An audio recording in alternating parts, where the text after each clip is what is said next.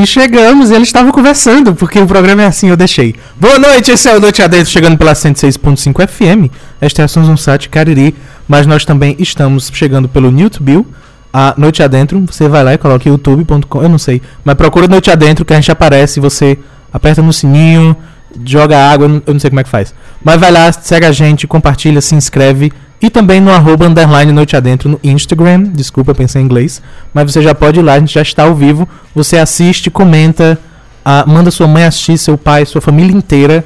Inclusive, mande todo mundo que você conhece assistir e compartilhar e ouvir, porque senão em sete dias você vai morrer. Não, tô brincando, não faça isso.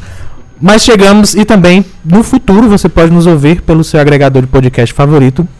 E aí você escolhe, a gente está em todos eles, só você digitar noite adentro e aparece o nosso a nossa logozinha com uma mensagem subliminar, porque nós já definimos, a gente já falou isso no ar? Não sei. Fica aí, tem uma mensagem subliminar na logo. Boa noite, Live Leite. Boa Eu noite, sei qual é o microfone, é esse mesmo. É, tá funcionando. Acertei. Eu consigo ouvir pelo meu retorno. Estou com retorno hoje, yes. Hum. Boa noite, João Will. Boa noite você que nos ouve pela 106.5 ou pelo Instagram, ou ainda pelo YouTube do Noite Adentro, ou pelo nosso podcast, que quando o João diz que é no futuro, é daqui a umas duas horas e meia, que é quando Hum. o podcast vai estar né, Acho no ar. eficiente. Porque agora a gente é eficiente. Depois que termina o programa, o João libera é, o programa sem edição, que aí a gente já vai adiantando. Se é a Ah. primeira vez que você está aqui no Noite Adentro, este é um programa multiplataforma, como você pôde perceber, mas em especial não há edição. O podcast sai exatamente como a gente grava e como a gente está aqui, Uhum. ao vivo. O François já entrou aqui pelo, pelo Instagram, né? O CT Funcional Spartan, que é Ai, o do, do François, que já, foi, já esteve aqui conosco e ele está de férias. Aí veio aqui É. acompanhar é a gente. Bom, além disso, é importante dizer, principalmente para quem tá chegando, porque quem já tá aqui já sabe como é que funciona. O Noite Adentro, ele é um programa, como eu disse anteriormente, multiplataforma, mas em especial de improviso. E o que que significa ser de improviso? Nós não A temos gente tem uma... jogos. A gente vai fazer jogos com É, gente convidado. Não, é- não, não, Só pode responder com pretende- perguntas. Não, não, não pretendemos ser os barbichas, apesar de serem maravilhosos, mas quando nós Apesar de todos nós termos barba, Sim, não é? Sim, é, mas a gente se propõe a ser de improviso porque, na verdade, a ideia é que a gente tem, bata um papo, uma conversa, como é no nosso cotidiano, quando a gente encontra pessoas que a gente nunca viu na vida e a gente senta pra conversar e conversa sobre as mais diversas coisas. Então você pode participar conosco, conversando através do Instagram, né, o underline Noite Adentro, ou lá no YouTube, Noite Adentro, né, o canal é Noite Adentro, é, para mandar a sua mensagem, o seu comentário durante a nossa conversa. E aí não conversamos só João e eu, né, e vocês. O quê? Nós temos vozes na cabeça. O estagiário tá tentando me colocar, me focar no YouTube desde a hora que começou. E eu tô jogado, basicamente deitado na mesa e ele não consegue. Então desculpa, estagiário. Ah, exato, Lívia tá na frente, mas eu também me joguei. Então, Mas é a função do estagiário. seu, gente. problema seu, resolva. a câmera para que a gente se enquadre. Nossa preocupação é apresentar o programa. é. Cada um seu, na sua função. Resolva. Você não quer horas no fim do. Não, tô brincando. Mas, enfim, a gente então tem sempre um convidado ou uma convidada, às vezes mais, né? Hoje o convidado é meu. Então, assim, eu tô trazendo e apresentando ao João. E aí o João não conhece. A única coisa que ele sabe sobre o convidado é o nome e a imagem. Se você nos segue no Instagram, já sabe também o nome, né, do nosso convidado e a foto, que é a mesma coisa que o João recebe somente. Daí pra É. frente, a gente vai ter uma conversa até mais ou menos umas 8 horas. A partir das 8 a gente tem o segundo quadro, né? o- os dois únicos quadros desse programa. O segundo quadro do programa, que é o Isso Não Cai na Prova. Pra você que não sabe, o Isso Não Cai na Prova é o Dois? meu canal no YouTube. É, o primeiro é o Sem Pauta, o segundo é o Isso Não Cai na Prova. Um, dois. O programa é do que eu não, eu não considerava quadro, mas então tá bom. Eu chamo de quadro pra fazer a divisão, é só isso. Tá bom. E aí o Isso Não Cai na Prova, que é dentro do Noite Adentro, certo? É um um quadro dentro do Noite Adentro, que sempre tem uma temática. Esse sim é o único que ainda tem uma temática. É, e a gente vai falar hoje sobre geração nem-nem. Se você não sabe o que é a geração que não tá nem trabalhando e nem estudando, que eu já vou adiantar pra explicar e segurar a galera, a gente vai falar sobre bolsa. essa geração. Quem é essa galera que não tá nem estudando, nem trabalhando? O que que? Presidente. Não. Como é? Eu não, desculpa, eu não, eu era essa a pergunta. Então, o, o Isso Não Cai na Prova de hoje, a partir de 8, 8 e pouquinho, a gente começa falando sobre a geração neném e o nosso convidado, que, né, agora eu posso dizer que é mestre neste assunto, Eita. pode falar sobre, e aí ele vai contribuir conosco, porque eu não podia perder essa oportunidade. Daí, eu posso então apresentar quem é o nosso convidado. Seja bem-vindo, Leilson Barros. Antes, não, não, Aliás, mentira. Leilson Tem- tem Oliveira. Tem sempre algo. Diga aí, diga aí, João. Tu Tem vai cortar, algo. A gente Deus tu vai corta cortar minha sempre. apresentação? A gente corta sempre. A gente tem pouquíssimo respeito pelo convidado aqui. É uma coisa nossa mesmo. Ah, eu queria, antes de mais nada, dizer que nós recebemos mimos. Eu recebi mimos, que foi comida. Ah, e aí eu ia tirar uma foto pra postar, mas eu comi antes. Não deu então eu não tempo. tenho mais fotos. Mas eu queria agradecer, obrigado, Lívia. Por nada. Que me trouxe, eu não sei quem fez, mas enfim, trouxe. E era isso. E aí eu vou lembrar pra você também, porque só mesmo pra demorar e o convidado chegar depois. Ah, mas eu vou lembrar que durante a semana também no arroba underline noite adentro, nós temos uma live em algum dia, em algum horário. Geralmente às duas e meia. Geralmente na quarta. Pode ser que nem aconteça, pode ser Pode. também que não aconteça. mas nós temos, então segue a gente no arroba underline noite É, adentro pra cobrar da gente, inclusive, por lá, pra gente aparecer Por favor, seria ótimo. Seria ótimo. Faria talvez pouquíssima diferença, mas seria ótimo. Vamos lá. Agora sim, desculpa. Olha só, agora sim, eu vou. Eu apresentei lá no Instagram, tem dizendo Leilson Barros. Ah, foi ela que me Mas mandou, viu? Foi o que eu mandei, que é tá como enviado. eu conheço, é como ele se apresenta, mas a partir desde ontem pra cá, como ele se tornou Oliveira 2019, então vai ter que ser Leilson Oliveira. E aí você explica. Boa noite, Leilson. Boa noite. É, eu não sei nem como é que eu explico, né? Porque eu tô aqui ainda me inteirando como é que vai funcionar esse negócio todo. Mas vai dar certo. E eu amei pelo Vai que o Lívia certo. falou agora, é Oliveira 2019. É, É. Oliveira Então- 2019. Nem eu sabia, eu fiquei sabendo ontem Eu que. gosto da né, ideia de, de, do, do número ser um sobrenome. Eu Né, que é legal. não? Talvez eu use. Não é? É eu que agora já quando a fui gente falar- marcado.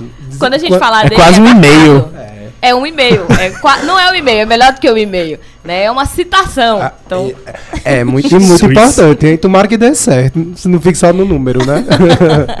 passa do Mas é melhor que o meu, que é João Apude. Foi piada pra quem faz. ó, foi piada pra, Pra quem faz Sim. balbúrdia. É, Você entendeu? Piada Você que pro faz pessoal dos balbúrdia. artigos aí. é, ontem eu tava fazendo balbúrdia, né? Nós estávamos, Estávamos fazendo balbúrdia. balbúrdia hoje, na universidade, que é o único lugar que se faz balbúrdia nesse país. Pelo menos foi o Né? que nos disseram. E usa drogas, né? Também. Isso. Pode- Não, agora a gente sabe que tem usa drogas também no avião. E já, inclusive, estamos É. querendo Ui. saber quando é que a gente vai buscar as drogas pra voltar pra universidade. Não é não. É, eu não vi nenhuma lá ontem. Tá em falta. Não, porque eu não vi não. Nem gente Mas nua. Até Também procurei. não.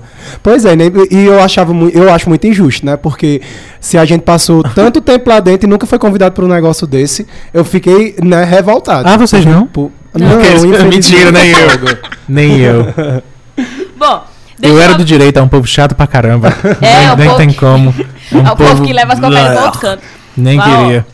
Sim, vou dizer. Inclusive, temos aqui um outro assessor que é do direito e ele vai poder confirmar pra gente. Eca! Temos assessoria aqui também.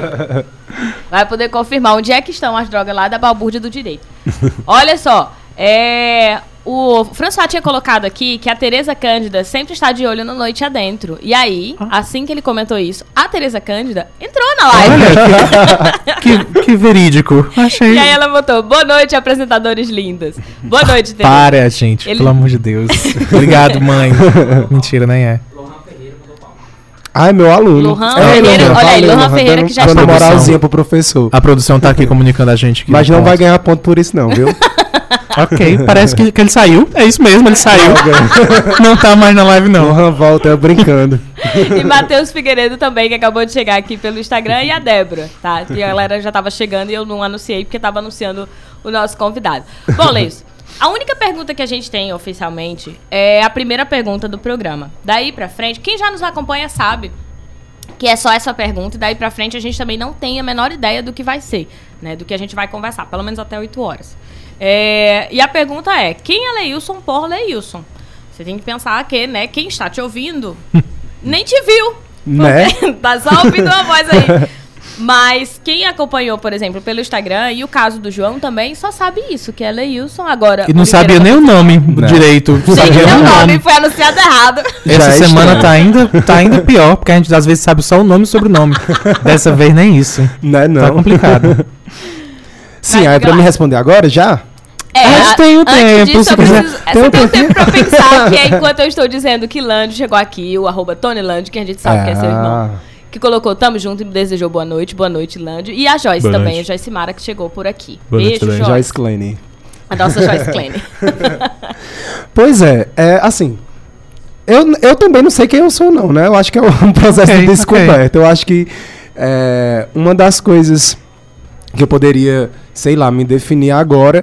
É, até uma pergunta que me fizeram ontem, o que era que eu estava sentindo depois do, do de ter te- terminado o mestrado. Eu acho que eu sou uma pessoa aliviada agora. aliviada, acho que é o, o, o nome que eu posso me dar agora, alívio.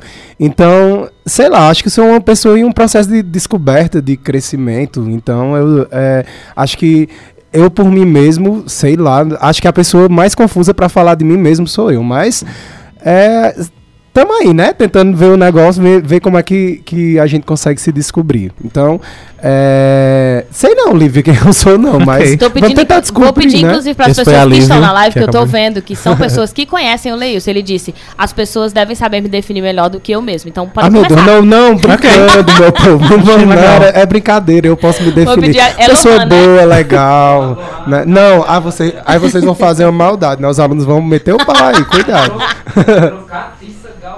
Katsa, Ok, Katsa. ok. Katsa, Colega então, do mestrado. Ah, Katsa vai, ainda vai defender a dissertação dela. Eu Boa que- sorte aí, Katsa. Eu, Eu sou o mais dizer- fresquinho, é, eu não sei quem. Eu sou o mais fresco do, do- da turma, né? Por enquanto. O que é fresco? Fre- ah, nesse sentido, né? A pessoa... É. Qual dos sentidos, né? Mas na o que foi frescura, usado. a que- frescura, a frescura que eu utilizei agora é por conta que eu fui o, o último, né? a Ah, defender. ok. Então, O recente, recente. Defender. Defender o quê? Não sabemos. Não Porque sei. não tá dizendo o que é que ele foi defender. Ah, é, a defesa foi Ah, da- do e próximo agora tema, sim. né? Do próximo tema que a gente vai discutir, que é a questão da dissertação que foi feita é, a partir da geração neném, né? E pautada nas escolas profissionais. Defesa de mestrado. De mestrado, isso. defender quem, né? Na verdade, foi a minha orientadora que mais me defendeu. Eu não me defendi, não, só fiquei calado levando pia. Mas, mas ela me defendeu. Tipo eu em É casa. uma das funções da gente pra, Ei, pra defender né? o TCC. A Débora tá perguntando, qual foi o seu tema de dissertação? Ah, foi a hashtag Cheguei Ensino Médio e as implicações da geração neném a partir da discussão em educação e trabalho. E aí foi utilizada a escola profissional como esse espaço de pesquisa.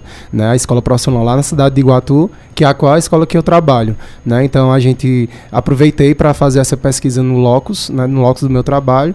E também facilitava, né? Por conta da correria de estar vindo do Iguatu para o Toda semana. Então, muitas, muitas das coisas eu tentava facilitar para que a gente, para que pudesse também aproveitar o máximo possível do mestrado e também fazer um trabalho de qualidade.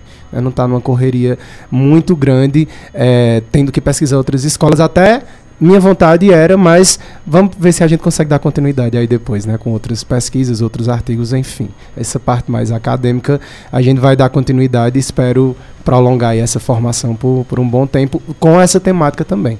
Inclusive, a, a- eu ia comentar aqui, eu tava lá na, na defesa, né, eu tava assistindo o Leilson levar uma porrada. E aí, é, Hum. houve o comentário, né, de que ele podia levar até pra pós Outra porrada, pós-doutorado. Exato, pode Foi. levar outra porrada no doutorado, depois Ah, pós-doutorado. mais porradas, né? Mais Mas a porradas. gente vai comentar sobre isso no segundo momento. A Débora colocou aqui, minha gente, cortou tudo exatamente na hora em que ele falou. Droga. E aí ela tá raiva. Ah, ele que vai chato, repetir, hein? Pois eu acho que fica aí, aguarda. Ele vai repetir o tema, Débora, mas vai ser o tema da, do Isso Não Cai na Prova de hoje, tá? A gente vai falar sobre a dissertação dele. Repete Uhum. só o título da. Pronto, é, foi a hashtag Cheguei Ensino Médio, as implicações da geração neném a partir da visão de educação e trabalho. É, aí a gente vai A, comentar o a que produção tá aqui me avisando que cortou de novo, Leio. Se puder. Eu vou repetir. Não, é brincadeira. Olha só, o Jason que chegou aqui também e o Vinícius Lourenço que disse algo sobre o Leilson, que foi Ariano Nato. Ariano Nato. Oh, Mas o que seria um Ariano Nato? Eu, eu tenho uma coisa assim, que toda vida que falam Ariano, não, Ariano Nato, Leilson é um Ariano Nato. O que é ser um Ariano Nato? Me Pra explica aí, quem não favor, que sabe, eu nós estamos sei. falando do, do Zodíaco. É, É. não Ah, confundir, é. não É. confundir com a Ariana não sou Heitor, fascista. que é fã de Não Ariana Grande. Não confundir. Ou então não sou fascista, pessoal, por favor. Exato. É importante. Hoje em dia a gente tá tendo que explicar cada termo. Mas sendo Deus. de Ares, a gente fica. Hum, será Hum. que. Não, tô Será brincando, que- tô brincando. Droga. Tô brincando. Mas me explica, eu queria saber o porquê que eu não sei muito a desse gente não sabe também não. A gente só finge que joga sabe. um. Eita, é Ares. Aí Ah, acaba por aí. Podia ser outro signo, né? Se Aí, fosse eita. outro, eu ia reagir da mesma maneira. Hum, é Sagitário? Ah, ah. a gente reage assim. É algo Ah. ensinado. É, é isso e futebol, só que eu tenho mais um certo apego a signos do que a futebol. Então, a não ser que seja o feminino. São coisas que Tu a gente reage não consegue assim com discutir. futebol? É, tipo, ah, Exemplos. aham, Ah, ok. entendeu? Tipo, ah, ok, é, é ótimo, porque eu não tenho É, eu não, paciência. eu não quero reajo assim, não. Quando é futebol, eu reajo. "Uh", não, tô brincando. Olha só, Yolanda também acabou de chegar aqui. Oi, Yolanda. Gente, tem muita gente nessa live que eu quero Hello. que venha aqui outra vez, que ainda não Ok, veio. Eu vou até anotar essa lista, porque tem muita gente aparecendo hoje. Vê, Leilson. Hum. é, já que você disse que a gente é quem tem que te apresentar, eu tô esperando que as pessoas mandem mais coisas, porque Pode, você ah, não pode quis dizer. aí. Então, Não é nosso trabalho. A gente constrói esse programa do zero. é, argumentação zero, pauta zero. O nosso trabalho aqui é especialmente falar besteira. sim. E aí o convidado que se resolva sozinho. Especialmente falar Sinto besteira muito. e não parar de falar, porque não pode Ah, ficar é, a o gente não silêncio. A pode. gente tem que estar toda hora falando o Não tempo é divertidíssimo. Pois é. É É, uma coisa que eu fácil. não gosto de fazer é falar, né? Então, eu acho que. acho que deu um pouco certo. Um dos motivos pra eu ter chamado o Leilson foi isso. Eu falei, acho que ele consegue manter tranquilamente um programa de duas horas. E, inclusive, um dos motivos pra eu não chamar outra pessoa com o Leilson. Porque não ia dar tempo falar Né? todo mundo. Porque ele precisava de um programa só pra ele. Mas acho que dava certo. A- assim, pelo menos, acho que a intenção, a intenção de não parar de falar em nenhum momento ia dar certo, Ia sim, dar né? certo. Mas é Até porque- suficiente com você. É, até porque antes da gente vir, a gente tava falando justamente isso, né, Lívia, no carro. Eu na hora que eu entrei, como é A, ba, ba, ba, ba, ba, ba, mas é porque a pessoa falou A e eu não deixei a pessoa falar, né? Então foi já essa, já foi essa porrada em questão de gostar um pouquinho de falar, né? É, aí isso é a pessoa que a gente ia convidar, mas que vai ficar aí de surpresa, porque a gente vai convidar em outro programa, pra quê? porque a gente precisa de conteúdo. E aí a gente precisa dividir o maior número de pessoas pra ter o maior número de convidados ao longo da semana. Então ele vai vir em outro momento e aí a gente vai poder discutir bastante. Mas enfim. é, eu vou explicar pra o João que eu acho que desde a hora que a Ai, gente chegou, que eu não disse de onde eu conheço o Leilson, tipo, a gente Não. chegou já conversando super, Isso é sempre legal. né? E tipo, ele falou do mestrado dele, que é em educação. Foi do ensino médio, De Lívia? educação. Não, não foi no ensino médio. Ok. Mas foi na faculdade. eu Foi estudei perto, com ele. foi perto. Então Eu você do- com ele. que participa do Drinking Game do programa Noite Gente, Adentro fazia deve. muito tempo que a gente não retomava o Drink É Game. sim, a gente tem que arquitetar um novo. É. A gente tem que explicar pra você o que é Drink Game. A gente tinha um Drink Game aqui, que era uma das coisas era que o João tinha que trazer sempre um professor dele. Não vai mais não rolar? Ah, não vai mais rolar, então não tem. A gente tem que reformular agora. Meu Deus, Não nada vai vai dar mais certo. rolar, não tem mais professor pra trazer. E o meu. Nem eu tenho mais professor pra trazer, nem Lívia tem mais pessoa do ensino médio, porque já Isso, foram todos os já foram 47. Já vieram todos. E aí, Então a antes que brincadeira era, cada vez que um de nós cumprisse isso, né? Ou eu trouxesse o convidado que tivesse estudado comigo no ensino É. médio, ou o João trouxesse um professor da faculdade, as pessoas bebiam o que elas quisessem. uma- um copo de água. Não, tinha que ser álcool, eu Ai, sempre já. como é bom. Eu, Gostei, eu, como eu não bebo, eu sou a favor que a pessoa podia beber qualquer coisa que ela quisesse. Não, mas tudo bem. não trabalha assim. Mas vocês diziam que era que a pessoa tava bebendo? Não, Não. por causa de Ah. marcas, a gente não fala. É, a gente não pode, que a gente não tem patrocínio. O dia que a gente tiver, a gente Ah. fala que que é pra beber. Aí, agora a gente vai ter que dar uma misturada. A gente tem que pensar isso, Tem que inclusive, pensar um pra novo. próxima semana, um drink game. pra Mas cada vez que o estagiário falar sem microfone, up, Ah, meu filho, aí você vai ficar bêbado. Se você é uma pessoa que ingere álcool, você vai ficar bêbado. tá aí já o primeiro. Depois a gente pensa no resto. É, eu, lembro, eu vendo o João falando pro cabeça, né, pro estagiário. Ah, Não, não, a gente você não usa nome. nomes, desculpa, é foi mal, estagiário. mal, Porque estagiário. aí personaliza. Foi mal. E a gente não, O não quer. estagiário, né, acúmulo de hora, no final eu digo, eu nem vou precisar pedir certificado, né, para as atividades complementares que já terminou. Ó, tá Porque se uma coisa que a pessoa vai, você vai dar um, é, respira, você pode ir para tal lugar, posso, vai ter certificado para me usar nas Sim, minhas atividades tá- complementares, né? Isso quando você tá fazendo balbúrdia, né? Quando, quando em tá algum fazendo momento você tá na balbúrdia. universidade, é algo importante. Se você nunca fez universidade, saiba. Quando você encontrar com o universitário, ele vai te perguntar se Uhum. vale horas complementares, se você pode entregar um certificado pra ele, em qualquer lugar que ele esteja. Tá? Porque, por algum motivo, isso é muito importante durante a universidade. Isso. É, sim, Lívia, tu ia dizer como era que a gente se conheceu, mas antes de Lívia começar, Ele não respira É. mesmo, é divertidíssimo. é bem legal. não, mas é um legal. negócio, é, mas é um negócio meio Ele é melhor que a meio- gente, Lívia. é um negócio meio é, é ruim pra mim, porque chega uma hora que o negócio falha, né? Eu digo, penso que vou morrer, mas dá certo. É, eu Ah, lembro eu, que eu eu sei vi- como é, sei como é. eu lembro, antes de Lívia eh, falar a visão dela, mas quando eu vi Lívia a primeira vez, foi no primeiro dia de aula, no ônibus. E aí, eu vendo aquela pessoa muito estranha, eu digo, ela só pode fazer ciências sociais. Por quê? Ah, que é o Né? curso que a gente fez, se você não Isso. sabe. Porque na URCA, à tarde pelo menos, só funcionavam três cursos: enfermagem, porque É. enfermagem era o dia todo, educação física e ciências sociais. E aí eu olhei pra Lívia, eu digo, não, educação física não, Não é. é educação física. Não é educação Definitivamente a educação física não é. Aí eu olhei ela com uma boinezinha pra trás, não. É, claramente. Enfermagem não é, e tava Porque de rasteira. de jaleco. Não, e de rasteira também. Porque aí lá vem os estereótipos, né? Coisa, coisa horrível. Então, os estereótipos de dizer tá de rasteira só pode ser ciências sociais.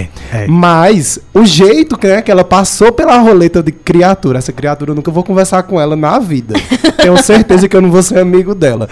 O nariz em pé, assim, mais em pé do que eu já tinha visto. Eu digo, Ah. nossa senhora, quem é essa criatura? E Sim, será que eu vou ter que conviver com ela durante Isso foi desvio de septo que ela precisou fazer pra Mas, ficar é, assim. mas, mas mesmo assim, do- ainda demorou. Foram seis meses pra gente poder se tornar mais próximos, né? Por conta de muita coisa que aconteceu lá no início do, do curso. Mas foi muito engraçado a primeira vez que eu vi Lívia. E aí eu digo, não, pelo menos né, Andando tem de uma cabeça pessoa... erguida, porque é, tem uma na pessoa minha pelo menos leitura- estranha como eu. Na minha leitura, o meu nariz em pé, tipo, eu estou andando de cabeça erguida, não tenho vergonha de andar no meio do mundo, então eu olho mesmo pra todo mundo. Olha. com a cara de deboche, mas Com a olha. cara de deboche. No meu caso. que eu tenho, porque, né? No meu caso, eu tenho essa mesma cara de deboche, mas eu olho pro chão pra não, ser, não reconhecer ninguém na rua. Não precisar falar. Aí é tipo, hum, dali é fulano. Ai, eu que sou arrogante, né? Não é arrogância, é preguiça de gente. Ó, Não gosto. A Tereza tinha perguntado o seu nome porque a internet dela tinha caído, mas aí o Matheus já apontou aqui, que é Leilson, pra quem tá chegando e também ficar sabendo. E a Joyce pediu pra você contar o exemplo da Coca-Cola. Ah, não.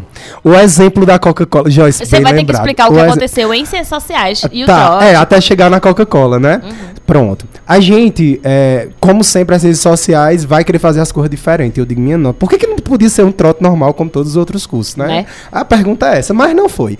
Aí a Porque- gente. Não, o que, que é um trote Porque é um normal? trote normal, exatamente. Não, o O que as Bater, pessoas imaginam, bater, jogar umas drogas pra gente usar, Não, porque todo queria mundo acha que ser isso é um trote. o rosto, né? né? Pintar o botar a gente pra ficar pedindo dinheiro pros outros tomar cachaça, porque infelizmente... Ai, mas isso aí é bom. Então, mas Ah, tem gente que faz, tem gente que faz e o povo pensa que todos os trotes e que é só isso, na universidade. Inclusive, isso. acha que é por isso que as pessoas. E a, a- e a gente tava, pelo menos eu tava esperando esses tipos de trote, né? Esses trotes normais, entre aspas. É. E aí é, a gente chegou e botaram a gente pra sentar em filas, né? E vão fazer uma prova. Ah, prova no primeiro dia, como assim, né? E aí disseram que era porque a gente precisava ser realocado para outros cursos, porque o curso de Ciências Sociais não ia, não ia mais é, rolar, não ia ter outra turma. Gente, era o curso de enfim. teatro, vocês estavam. Olha, olha a história.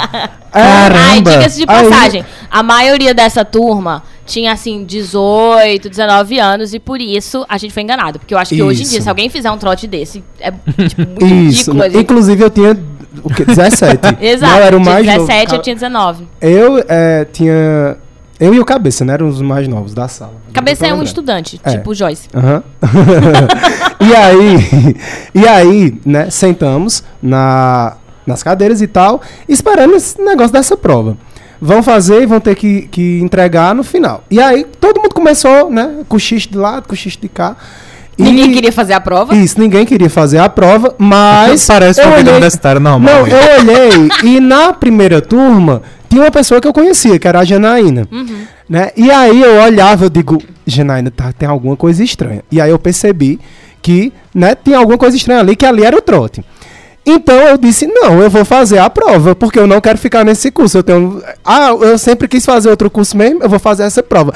Não, não sei o que, agora não podemos fazer. Eu disse, não, mas eu tenho o meu direito, eu quero fazer a prova, traga aí. E todo mundo começou a entregar as provas de volta e a se revoltar, né, comigo que tava, que tava querendo fazer a prova. Óbvio! Tava todo mundo Sim. na primeira aula Sim. querendo, dizendo, olha, isso aqui é absurdo, a gente fez um, um curso. é, Nada a ver isso. A Joyce tá dizendo aqui que o Leilson queria o curso de Ciências Sociais, É. mas ele também queria fazer. A, a prova. Ele era o único que queria fazer a prova. Ah, eu já Provavelmente tinha... porque sabia o, o conteúdo. A gente não queria nem saber se sabia o conteúdo, porque a gente não pegou a prova, porque não fazia sentido. Você acabou de fazer. Eu tô um pouco revoltado agora. Eu tô ouvindo só. Eu sei que já aconteceu. E todo mundo sei. junto, é, é né? porque era todo assim, mundo junto. Era quem conseguisse tirar a nota boa ficava no curso de ciências sociais. Era É, isso. ou Você tinha então que era saber os realocado para outro curso. Se você era não tirasse assim. nota positiva. E aí Isso. tinha uma pessoa que perguntou assim. Quan- Como é que não realoca pra outro curso? Eu tô Pois amando é. essa história. Eu acho E aí era assim, divertido. faz a prova, era um conteúdo específico da área de ciências sociais. Quem conseguisse tirar a nota permanecia nas ciências sociais, quem não atingisse ia ser realocado. Mas e aí uma escolher, pessoa. não era não? É, enfim. Então, vai. uma pessoa perguntou assim: quanto eu preciso tirar pra ir pro direito? Eu- Porra, Quem foi que perguntou? Quem foi? Poxa, Quem foi? Não vamos dizer nomes, mas não foi ninguém que tá nessa mesa. Aí a pessoa perguntou. E aí ninguém tinha criado um número. Mas ah, o pessoal do trote in- inventou lá. E tu sabe, estagiário, que dá pra ouvir o que tu tá falando, É, né? a sabe? escuta. É, tá dando pra ouvir. Se você tá ouvindo uma voz bem longe, é o estagiário achando que não é ouvido por ninguém, mas ele é. Só que ele esquece que tem que falar no microfone pra ser mais claro. Então, e aí a, a pessoa perguntou. Vamos alguém fazer do uma trote- prova com o estagiário? Vamos fazer uma prova pra ver se ele pode continuar. A pessoa perguntou e eles inventaram uma nota Se não qualquer. tirar uma nota boa, vai pra outro programa. Você vai ser realocado. Tá bom? Só que o problema foi, o Leilson comprou, né? Ah, vamos, vou fazer a prova. O e gabarito. Todo mundo puto, porque ninguém sabia quem era aquele ser humano, que a gente não se conhecia. Eram 40 pessoas que estavam chegando no curso. Né? E aí a gente ficou puto, porque tinha alguém que tava dizendo, não, tem que fazer, e a gente não. É não assim que a gente é conhece. absurdo, que Eu escutei coisas como. É assim que a gente conhece as pessoas Sim. desde o início. É sim, é Sim. Todo tipo de coisa. Eu, pode, eu vou fazer a prova. Não posso fazer? Pois eu vou fazer. Agora pronto. Aí começou, né? E, e isso todo mundo entregou. E teve um dos, dos que estavam lá que era um infiltrado, né? E aí ele amassou a prova. E o cara era enorme. Né? Era enorme. Todo mundo Uh, se eu assustou. lembro disso, eu tinha esquecido. Todo mundo se assustou, porque o cara era enorme. E ele amassou a prova, jogou no chão e disse: Eu não vou fazer isso, não. Porque isso aqui é muito errado. Como é que você faz um, um vestibular? Passa e chega aqui e fica uma, uma presepada dessa e tal. E, e disse Faz muita sentido. coisa. Mas todo mundo, ao invés de dar o primeiro, todo mundo se assustou. Ficou com Também, medo. o tamanho da Porque o cara pessoa. era muito grande. Aí depois que todo mundo disse, não, eu acho que o medo maior foi, de apo foi pra apoiar porque o cara se revoltou, né? Porque eu disse que se ele tivesse dito, eu vou fazer e todo mundo tem que fazer também, todo mundo, é, vamos É, sim, foi fazer. vamos sim, Faz vamos sentido fazer. isso, vamos fazer, gente. Porque, né. Eu Depois ficar é- brigando com gente doida, não. Enfim, aí todo mundo, né, foi, disse, não, vamos, vamos na reitoria. Eu digo, no primeiro dia de aula, viu? Vamos na reitoria. Eu digo, minha nossa. Olha, né? gente. Vamos na reitoria, então eu vou Tem fazer a motivo prova. pra gente estar né? fazendo ciências sociais, É. gente. Tem Aí, motivo. resol... Sim, tem. aí resolvi a prova e entreguei. Quando eu terminei a prova e entreguei e tudo mais, aí uma pessoa foi dialogar e foi dar um exemplo. Aí a gente chega no exemplo Eu. agora da, da, da Coca-Cola, né? Do- É, Deixa, eu- deixa Ah, tinha dizer isso que eu- mesmo, é, eu nem lembrava. E eu, assim, era algum exemplo que eu tinha acabado de ver em algum documentário. Aham. Só pra deixar bastante Pronto. claro. Não gosto Ah, Meu Deus, olha, olha a. Lívia É, de de 19 anos. De um refrigerante. vamos, vamos precisar refrigerante, né? Pra não repetir É. o nome. Pronto. E aí ela disse: é como se você comprasse um. Aí disse, Olha, isso tudo tá, tá acontecendo. Eu vou. É, é, é como se você comprasse um refrigerante de um litro, pagasse por ele e recebesse apenas 600 ml. Pô. Aí todo Olha. mundo olhou assim. Precisava ser. Quê? Precisava ser esse exemplo, né? Enfim. Então, e alguns, né, logicamente, se aproximaram de Lívia, né? Por conta do. do, do Ninguém sabe por que alguém se aproxima de Não. mim. Também não. Mas Eu vou, eu vou prever e dizer que vocês ficaram amigos porque ninguém queria mais ser amigo de vocês. É isso mesmo. eu passei seis meses. Não, depois desse Ok. exemplo dela, todo mundo fez o grupo. E É. esse grupo, eu só consegui amizade com esse grupo seis meses depois. Esse eu, grupo é um grupo de 18 pessoas, tá? Aham. Era um grupo de 40 e aí tinha uma panelinha de 18? 18 pessoas. Isso. Isso não é uma panelinha, amiga. é um caldeirão, é né? sim. Fazer feijoada, aquelas pra vender grande. É. Inclusive, esses 18, né? Até hoje a gente é muito É, próximo. é.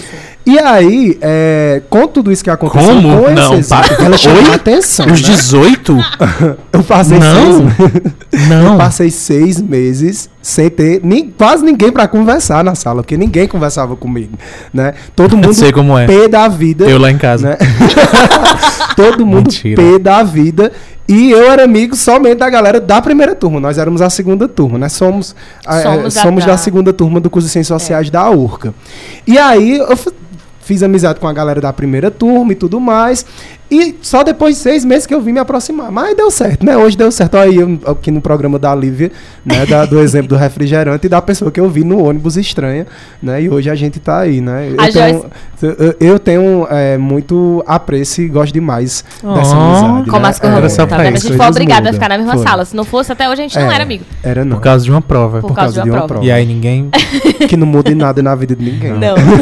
a Joyce disse que nem os meninos da primeira turma é, sabiam responder aquelas perguntas. Sabiam que não.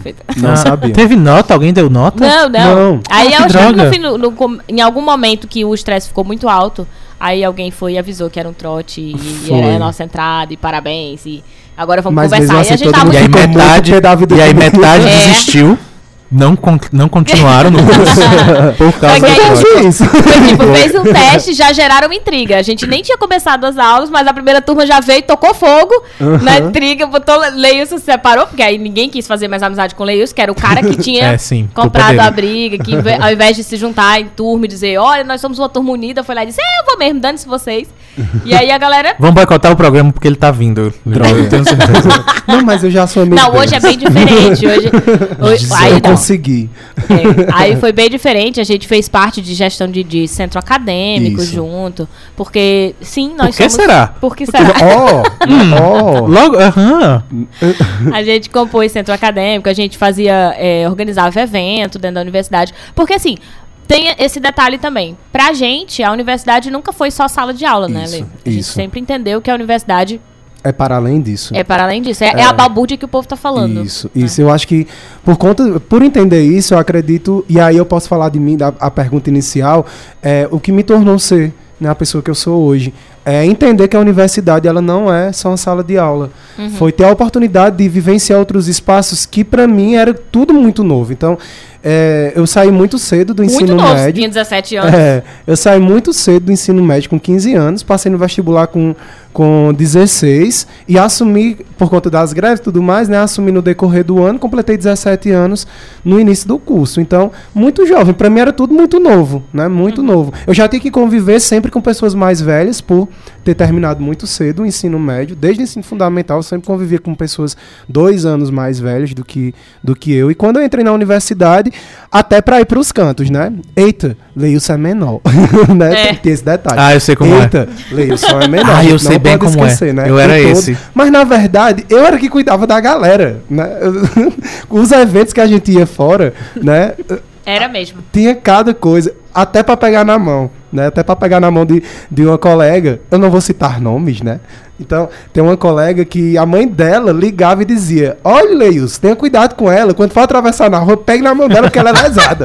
Oh, é, não sei Aí nomes. não, É a eu- Luciana que mora ali na na, verdade, quem Avenida era pra estar Palestine. pegando na minha mão era ela, né? Eu era o menor da história, mas é, foi, foi assim, foram vivências que me fizeram crescer enquanto pessoa, me fizeram também crescer eh, na área e me tornar o profissional que eu sou e também a pessoa que eu sou hoje. Então, eu agradeço demais. E é uma das coisas que eu falo, a galera que não está na universidade ainda, que aproveita esses Ou que espaços, nunca né? foi, Ou que nem nunca foi, né? Que Saiba que a universidade é para além da sala de aula. Sim, você não vai para ficar sentado. E se você vai para ficar sentado, pode ter certeza que você não vai se tornar um profissional. é, vai se tornar, mas um profissional completo no sentido de vivências. Uhum. Então, a universidade lhe proporciona vivências. E isso é importante. Não é nem só um profissional, um ser É. humano. Isso, o ser humano. é, vai além. Justamente, É o, o ser humano. tá aí o quanto vai além. Com É que eu acho que certeza. a- muita gente pensa que a universidade, tipo, quando a gente vai pra lá, se a gente não tá assistindo aula, significa que a gente tá fazendo bagunça. Uhum. Né? Que a gente tá é, nos corredores conversando ou tirando a roupa ou fumando alguma coisa. Uhum. E é, quando a gente vai pra universidade que a gente fala, olha, a universidade é muito além da sala de aula, a gente está falando que acontece tanta coisa durante esse processo, tantas coisas que são importantes para nossa formação, que a gente aprende a negociar, a gente aprende a escrever ofício durante a universidade. Pelo menos no meu caso, eu aprendi a escrever ofício of- é, na universidade porque eu tinha que entregar um monte. Não, eu não sabia nem escrever. Quando no primeiro É, semestre eu descobri que eu não sabia escrever, que eu não sabia ler, eu me sentia um analfabeto, porque acho que é, o primeiro semestre no curso de Ciências Humanas é só para passar na sua cara que você não sabe interpretar um texto. Sim. Porque você lê inúmeras, me dá vontade de, de- de desistir, de verdade. Porque você se sente a pessoa mais burra e sei lá, inútil no mundo. Porque você lê 50. Vou ler aqui um texto de Bourdieu de Foucault. O que é que essas criaturas estão dizendo aqui? Vou ler de novo e de novo. E você passa três dias lendo e não sabe o que é que tem ali escrito. Aliás, tem algumas coisas que até hoje eu não sei o que é que está escrito. Mas isso proporcionou muita coisa boa, né? Isso, isso proporcionou um crescimento e para a gente perceber que a universidade de fato ganha esse nome porque é um universo, né? É um universo de, de, de- é uma dinâmica assim que eu não consigo explicar porque você tem que vivenciar. Então a minha dinâmica vai ser diferente de qualquer outra pessoa. Foi diferente da dinâmica de Lívia, por mais que a gente tenha feito o mesmo curso, Sim, né? Ter convivido sala. na mesma sala, ter convivido muito muito próximos, mas são vivências diferentes. Então tem que vivenciar para saber. E aí, assim, é, durante o, nosso período, a gente saía de sala, por exemplo, tinha uma reunião com o pró-reitor. Né? Ah, o pró-reitor o chamou para discutir alguma coisa sobre uma viagem ao, a algum congresso, para disponibilizar alguma verba. Quem tem que ir é o centro acadêmico. O estudante não pode ir individualmente. Que aí, pra quem não sabe, é tipo uma viagem pra Cancún, que o pessoal faz um, um coisa do Spring Break, um- esse tipo de coisa. E aí, às vezes, era, conflitava com o nosso horário de aula. Então a gente Para só pra que- dizer que é mentira isso que eu falei, é É, brincando. preci- a gente precisa Eu- explicar que tem é horas que mentira. eu, até eu pensa- paro e digo, o pessoal vai acreditar nesse dia. A gente ia para o congresso científico para discutir sobre ciência, para encontrar com outros profissionais e outros estudantes, seja das nossas áreas ou de áreas afins, né, ou de áreas diferentes, para aprender. E aí para discutir, para debater, para chegar com novas ideias. Então, para fazer ciência. Isso. E aí, às vezes, a gente tinha o horário da aula para conversar com o pró-reitor, porque funcionava na aula na hora da pró-reitoria, né? Da pró-reitora ou do pró-reitor. Então a gente tinha que sair e dizer, olha, professor, não vou estar. Às vezes a gente dizia, às vezes não, mas, professor, a gente não vai poder estar na aula porque a gente tem uma reunião com a tal pró-reitora sobre isso. Tinha professor que ficava irritado? Tinha. Tinha professor que dizia que ia colocar falta? Tinha. Tinha professor que dizia que a gente ia se prejudicar na nota? Também tinha. Mas a gente sabia que a gente precisava. Como também tinha professor que apoiava, Sim. entendia, né? E, e dava suporte, inclusive, pra gente permanecer com essas posturas, porque entendia a importância disso, né? que admirava, que dizia é isso do total apoio, vocês têm mesmo, esse é o caminho. E a gente nem reprovou, né, Lívia? Não. Eu- isso é uma coisa que eu posso dizer. Eu não reprovei absolutamente nenhuma das disciplinas. né? Eu não fui nem pra VF. Isso, até, até isso eu posso dizer com tranquilidade. Se No meio não da sabe, tua é frase eu ia dizer, ei, eu também, mas aí tu acrescentou a Tu questão da acrescentou uma VF, coisa aí que eu, não né? eu- Eu me posso dizer que calei. não chegava nem aí para o que seria a recuperação das disciplinas. Então eu conseguia concluir com tranquilidade, que não é um problema também ir para recuperação, mas eu Não. posso ir além de dizer, olha, eu não fui sequer para recuperação porque eu conseguia dar conta do que era e, e não era pouco. Né, eram, eram leituras de 500 páginas semanais tranquilo, tranquilo, assim, de professor não tá nem aí. Pronto, fazer Lívia, mas eu leio isso no Twitter. Pelo amor de Deus. 500 tweets, né? É, de professor dizer assim, olha, isso é uma coisa que eu não me preocupo, te vira. Isso era uma coisa que os professores não se preocupavam, colocar muitas páginas e a gente ter mais um milhão de outras páginas pra ler e ele dizer, se vira, sabe? De não ter apoio mesmo, o professor jogava pra Vou gente ler. parafrasear um professor recente meu, sofra, né? É. Só isso, sofra.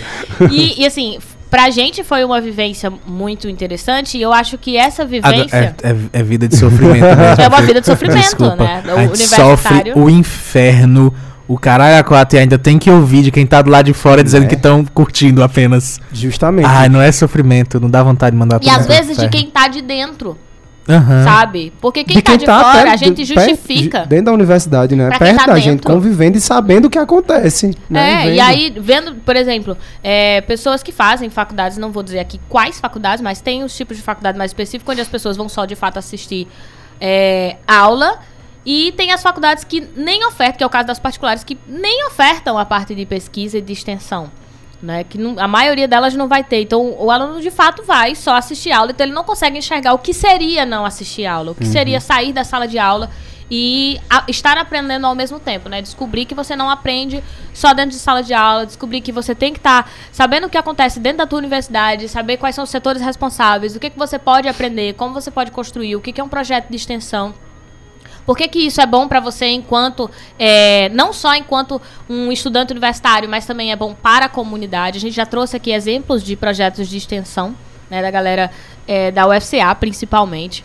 É, e o E que é retorno pouco, isso- né? Que deveria ter muito mais. Exato. Inclusive, é um dos motivos do, das grandes problemas que a gente está vivenciando hoje no país. É porque a universidade deveria ter mais extensões, sim. Ela deveria estar uhum. dentro das comunidades, sim. Porque é por isso que é, tem, tem essa visão errônea da, da universidade pública. Então a universidade pública deveria, sim, ter esse cuidado maior. E agora, quando vê todo esse caos que a gente está uhum. vivenciando por conta disso, tem que correr atrás de tempo perdido, é. né? Porque tem que estar tá presente, sim. É, então... A gente não pode dizer simplesmente que a universidade pública ela é maravilhosa. Uhum. A gente sabe que existe um universo a ser explorado lá dentro, que ela é muito importante, mas como tudo na vida tem seus problemas, né? E a gente reconhece esses problemas, a gente sabe que a extensão é, é um dos tripé, é um dos tripés, né? Assim, do, do, do um pé dos tri, do tripé da universidade que é meio torto, assim, sabe? Que você tem a sala de aula, você tem a pesquisa e a extensão é o que é o mais deixado, assim, de ladinho, que provavelmente tem bastante a ver com o que está acontecendo hoje, que é a gente não conseguir chegar nas pessoas, a gente não conseguir derrubar os muros da universidade para a comunidade, né? A comunidade conseguir Isso. entender que a universidade é parte dela, é parte da pesquisa e é parte de, de, de da convivência, do lugar onde a comunidade tem mesmo que circular, tem mesmo que ir. Ontem, na tua defesa, eu cheguei a postar nos stories do Isso Não Cai na Prova, e aí eu tive que descrever, né? O que, que é uma banca, o que, que é um orientando. Eu vi, eu vi. Achei bacana. Né, para explicar, para as pessoas entenderem o que é uma dissertação, o que é uma defesa de mestrado, uhum. Né? Aí coloquei quem é que está assistindo, é aberto a público, as uhum. pessoas podem chegar para assistir, e muita gente não sabe. Né? E, e, tudo bem, eu entendo porque que essas pessoas não sabem. Eu só sei porque eu tenho pessoas próximas a mim que foram fazer alguma defesa de mestrado e doutorado, já uhum. passaram pela experiência, né? Ou já foram orientados sobre como funciona. E aí me orientaram. Tanto que ontem eu cheguei é, no horário e tava com medo de chegar atrasado e com medo de não poder entrar mais. Porque eu não uhum. sabia que podia entrar em qualquer horário. Né? É assim, na verdade, eles pedem que chegue que não, antes, né? Que, chegue não é, antes. Não é, a questão não é, é a pontualidade. Mas é, mas é uma é coisa que, que, de fato, a gente tem que romper com essa, com essa burocracia que se tem de, de de, de, uma apresentação, e principalmente por entender que aquele trabalho deve sair de dentro da universidade. Uhum. Então, por que, que eu vou barrar uma pessoa que quer ir ver assistir, e né? assistir e entender o que está acontecendo pois ali? É. Então, é uma das coisas que, inclusive, acontece bastante em palestras, em aulas, de você, ah, você não pode entrar porque já está no meio. Não, por quê? Uhum. Né? Então, na verdade, se a pessoa está interessada em saber, deixa entrar. Acolhe a pessoa. Uhum. O certo é isso. E né? isso também é algo que vem sendo discutido na universidade, né? Por que eu não posso entrar? Por que eu não posso estar nesse ambiente que deveria ser um ambiente para nós? Né? Então, quando eu cheguei, eu de fato não sabia. Eu estava assim, desesperada. Óbvio que eu queria chegar a três horas, mas entre chegar a três horas e três e uma, sabendo que eu não ia ser barrada, porque uhum. cheguei três e uma, dava uma tranquilidade, pelo menos no coração. E aí, quando eu cheguei, a gente sentou, tinha muita gente, tinha os amigos, tinha os familiares, tinham pessoas é, que não necessariamente te conheciam, mas que eram, é, por exemplo, convidados da, da orientadora, né? Da, isso, da, isso. da Zuleide, vamos falar que é a Zuleide Queiroz, que já foi, isso. inclusive, nossa entrevistada, aquela maravilhosa. Uhum, porque, porque é divina. Porque ela é divina. Eu tive essa sorte. É, é não foi qualquer. Chuva. Não foi orientado por qualquer pessoa. né? Então é uma orientadora de, de, de reconhecimento nacional. Isso, fato.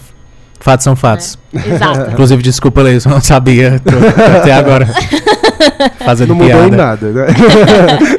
e aí, assim, é, quando eu coloquei lá no, no Stories do Isso Não Cai na Prova, eu coloquei muito por isso, porque tem gente que não sabe o que é essa defesa. Como assim? Defender o quê? Como é que funciona? Defende quem? Defende é. quem? Né? As pessoas, eu acho que as pessoas pensam é. que é um tu tribunal. Tu vai se defender de quem? Tu vai né? se defender de quem? Como assim defesa? Tu fez alguma coisa?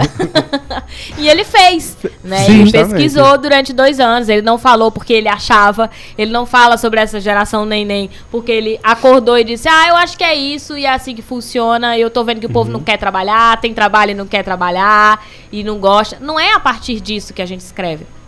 Tem toda uma metodologia, tem toda uma orientação de leituras. Isso. E mais, tem todo um debate. Tem vários outros cientistas que vão ter que aprovar se aquilo que você pesquisou está correto ou não. Então, para sair uma pesquisa da universidade, ela precisa ser debatida por uma série de cientistas. Não é só porque eu saí da universidade, qualquer coisa que eu escrevo é legítimo. Ou seja, eu sou formada em ciências sociais. Se hoje eu escrevo um artigo, pronto, só porque livro é formado em ciências sociais, aquilo tá lá tá correto. Não, para ser considerado correto, você tem que passar por um monte de outros cientistas que legitimam, que aprovam para ser publicado numa revista, por exemplo. Então não venha você me dizer que fulano, astrólogo, que se diz filósofo, que simplesmente escreveu um livro, e aí, ah, mas é porque ele é filósofo, ele entende. É só um é exemplo assim, tá certo? Assim, é, é- joguei é qualquer coisa- coisa. Poderia ser João, Antônio, É. enfim. É, Olavo, tanto faz. Mas o que eu tô colocando é. Não é porque a pessoa é formada que simplesmente tudo que ela vai escrever vai ser legitimado. Né? Pra ser uma É, sim. pesquisa científica, ela vai ter que passar pelos pares, pela avaliação, que é essa porrada que a gente disse que o Leius passou. né? Tem, tem os, os outros cientistas com graduações mais elevadas que a dele, né? níveis de graduação mais elevados que a Bem dele. Bem mais. É, ou seja, não pode ser, por exemplo, algum graduado avaliando um mestrando, precisa É. ser com um nível maior.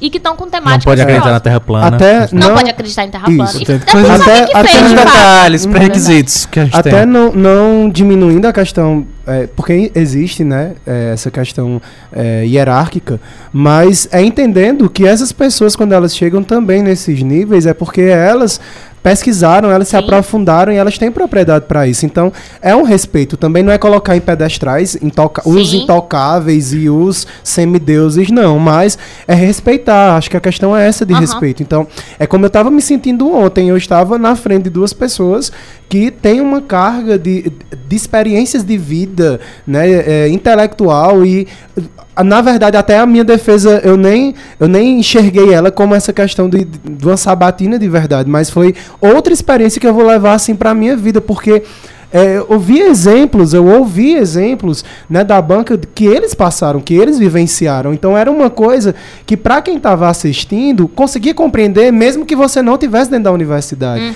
Porque é, é, o, um dos membros da banca, né, que é o Deribaldo Santos, da Universidade Estadual do Ceará. Outro maravilhoso, Deus do Maravilhoso, né? Que eu tive a oportunidade de ter na minha banca. E é, ele trazia coisas assim do cotidiano, exemplos do cotidiano, que deixava a gente muito à vontade. E era bom de se escutar. Isso também é importante, né? Saber falar a língua das pessoas para que elas entendam o que está sendo dito. Sim. Então, o que é que adianta eu estar dentro da universidade? O que é que adianta eu fazer dois anos de pesquisa e não ofertar nada para que a população saiba o que é que eu estou fazendo? Né? Então, eu vou falar em termos técnicos, como uma pessoa que está é, em uma situação de vulnerabilidade, que, tá no- que mora em um bairro periférico e não vai entender, ou que não teve acesso à educação que eu tive, né? Qual- e tá- vai servir de que isso para mim? Né? Aham. Não vai servir de nada. Então, não é porque agora eu tenho um título de mestre, mas, mas se eu não tivesse, meu pai ia gostar de mim, né? Sim. Meus amigos iam gostar de mim, eu acho, né?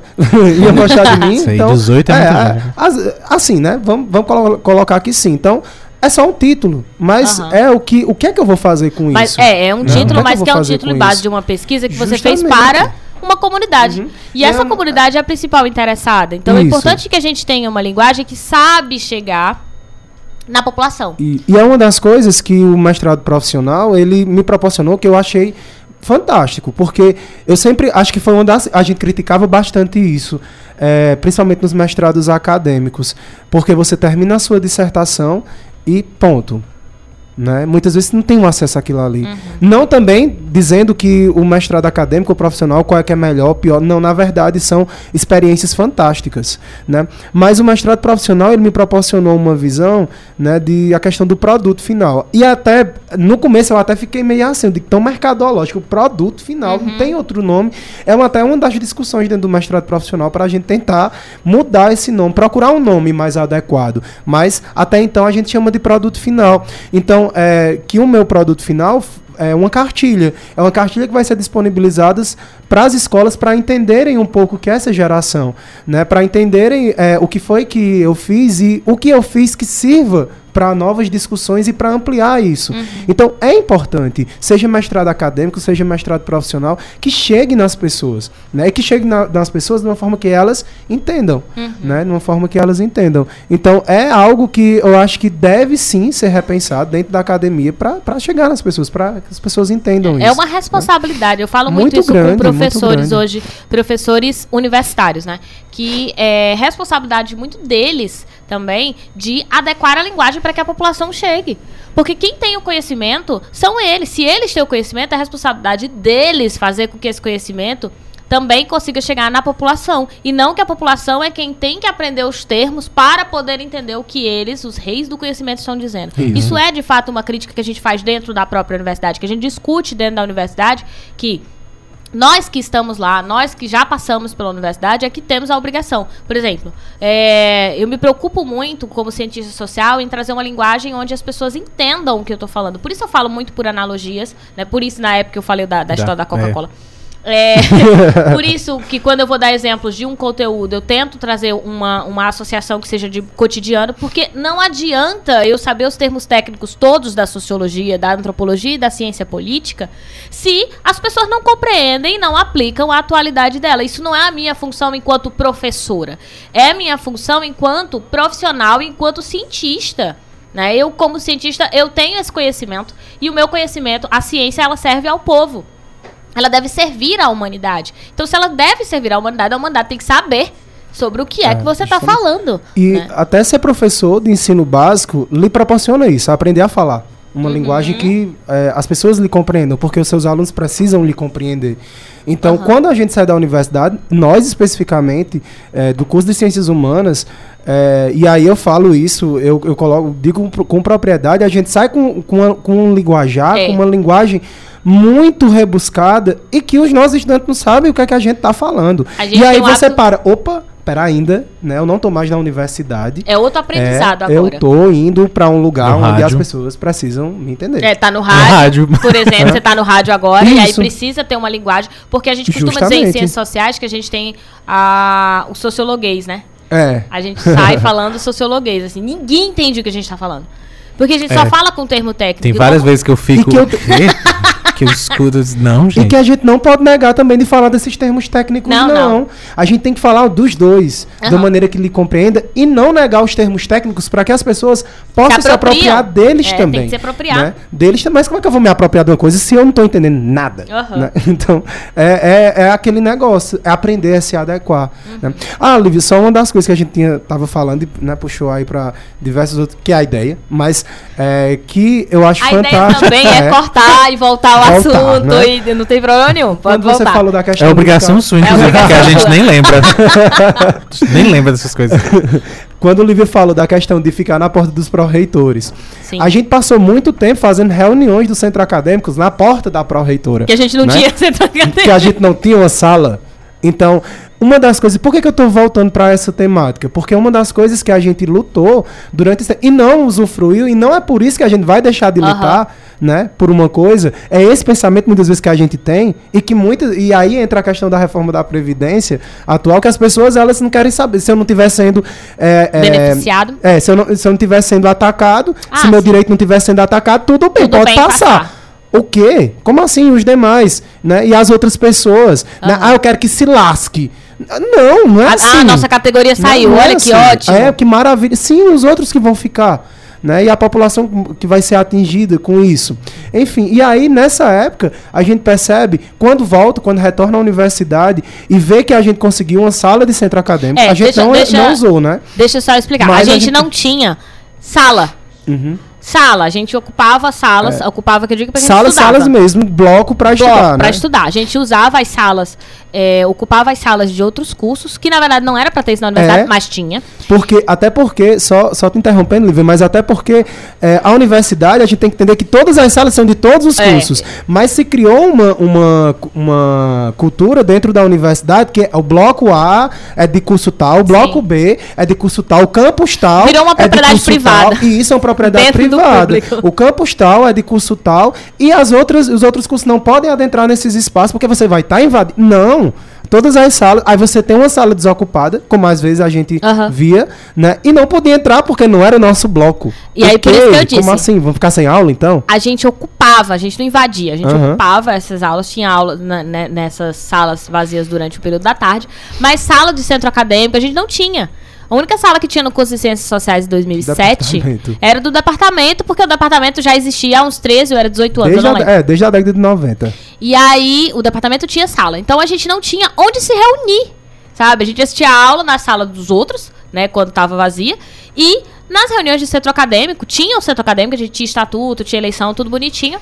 mas a gente não tinha onde se reunir, então a gente precisava se reunir em algum canto. E aí a gente escolhia, como uma questão, uma decisão política, de fato, de se reunir diante a porta de cada pró-reitoria. Então, toda vez que tinha reunião do centro acadêmico, a gente se reunia, sentava na porta da pró-reitoria, que era para toda hora que passasse um pró-reitor visse que tinha ali. É, os pró-reitores falavam, boa tarde, já estão em É. reunião de novo. É, É. tô- inclusive porque a gente tá se reunindo aqui, porque vocês já sabem, né? É, você já Até sabe que- por que, que a gente tá aqui sentado na porta. Então, meio que já era a nossa reunião, além de fazer com que a gente marcasse um lugar, a gente dissesse, a gente tá aqui, o, o, o curso de Ciências Sociais Existe. existe, tá atuando, tá fazendo as coisas, mesmo tem- sem ter sala, mas a gente não esqueceu que a gente não tem sala. Isso. né? Não é porque a gente tá fazendo as coisas sem ter que a gente não quer, a gente precisa.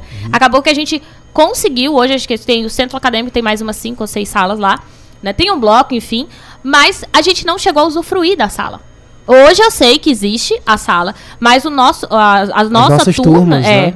Não chegou a ver a sala. Primeira e a segunda turma, acho que a terceira pegou ainda alguns Talvez, resquícios, talvez. alguma coisa. A quarta, do centro acadêmico, das salas mesmo, não, porque É. quando a gente voltou para a especialização, foi, tinha acabado de ser feito. Aham. Né? Eu nem lembro E qual aí- foi o ano que foi. Não, eu também não lembro. Mas de fato, o que conta é a gente não deixava de lutar pra conquistar essas salas, mesmo sabendo que a gente não ia usufruir. Justamente. Até porque. Porque não é uma conquista só nossa. É Uhum. uma conquista para o curso. É importante para quem tá agora que tenha um lugar para essas pessoas discutirem. Como também a galera, os, os companheiros da educação física, a gente se aproximava muito da galera da educação física. O povo achava até estranho. Aham. Porque a gente dá ciências sociais e o pessoal da educação física, como se fosse duas coisas que não pudessem se aproximar. E os nossos amigos eram da educação física, né? Inclusive, pessoas muito próximas de estar Uhum. lá na- no, no apartamento que a gente morava, de ficar, é, é, de, de ir pro sair, enfim. Né? Então a gente tinha uma convivência muito grande e era outro curso que lutava bastante, por, pela falta de Sim. estrutura.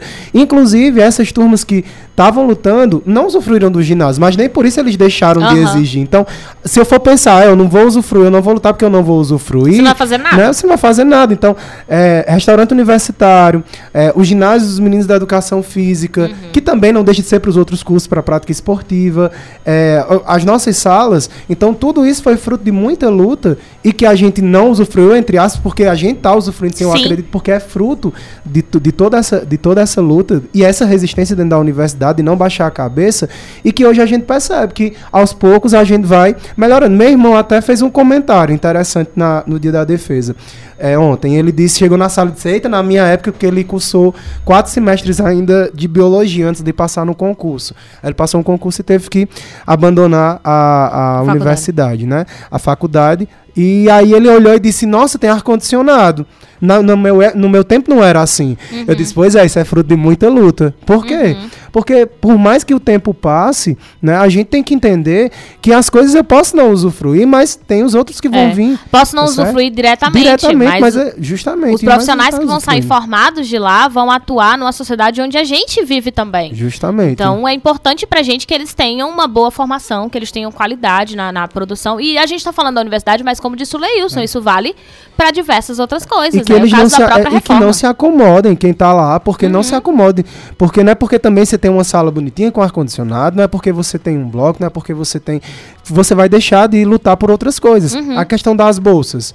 Né? Poucas pessoas eram Uhum. Sim. bolsistas na nossa época. Pouquíssimas mesmo. Eram 12 em, em três turmas. Isso. Muito, e aí, não é porque eu era, não era bolsista que eu não ia lutar junto com a galera pelas bolsas. Uhum. Né? E hoje a gente percebe, olha aí, lutou, né? E houve cortes recentes. Uhum. Então, por que, que a gente não pode parar nenhum momento? Não é porque a gente conseguiu um pouquinho, migalhas caindo, caíram, aí a gente, é, não, tá bom. Não, não tá bom. Não tá É, bom. A gente precisa né? discutir e ver Tem- o que, que tem que resolver. Tem duas pessoas em uma sala, vou colocar no, no nosso caso. Tem duas pessoas, digamos, chegou numa época de ter só uma ou duas pessoas com bolsa na Aham. nossa sala. Ah, é por isso que eu vou. de- Não, tá, beleza, duas pessoas. Sim, os outros. É, na né? nossa turma acho que só tinha outros? uma pessoa. Isso. Talvez. É. Talvez duas, porque a pessoa mesmo fez o projeto, né? Sim. Pra, pra poder fazer a. para poder abrir a bolsa, participar da seleção. E aí é uma das coisas que a gente não pode deixar, não pode baixar a cabeça em nenhum momento, é justamente por isso. Porque, não, tá beleza. Tá, sim, mas tem vinte e tantas pessoas que estão sem. Só tem uma ou duas que tem. Uhum. E as outras?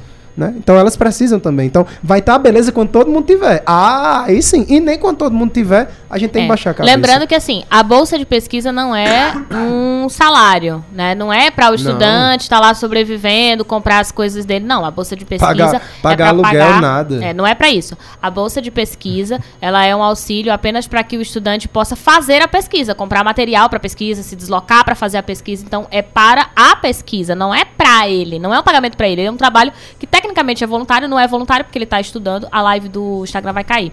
Mas a gente Ah, volta, tá, beleza. pessoal do Instagram? Vou derrubar e, e volto sim. Então, não é pra, pra o pessoal simplesmente ficar, sei lá, é, aproveitando um salário só estudando, mas é pra ele investir em pesquisa. E por que, que eu acho importante a gente dizer isso? Porque muita gente pensa que, ah, assim é muito fácil, eu vou estudar, ainda tem que estar ganhando dinheiro só pra estar bebendo cachaça. E não é pra isso. Nem dá pra. Nem dá. O dá. valor nem dá. Mas- nem dá. Mas, infelizmente, muita gente no país que faz pesquisa, né, que tá no mestrado, que tá no doutorado e que tem bolsa, tem que se dividir, porque também não pode trabalhar.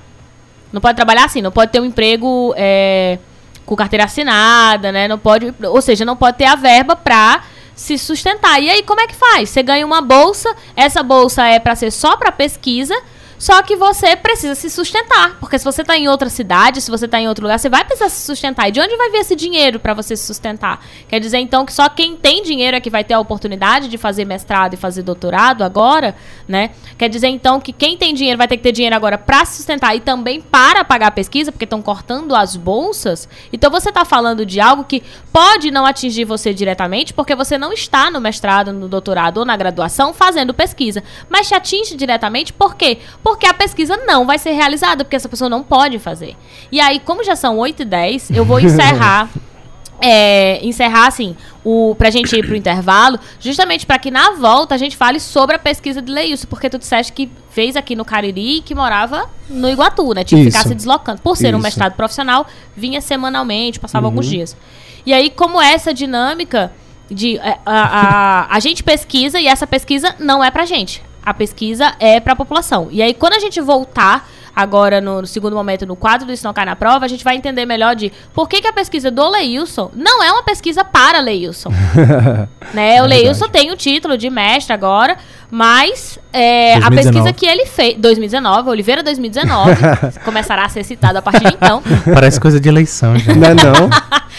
E aí a gente vai entender por que, que o incentivo à pesquisa, o incentivo a bolsas dentro do mestrado, que você não teve bolsa, né? Que no não, seu caso ninguém, era profissional, ninguém.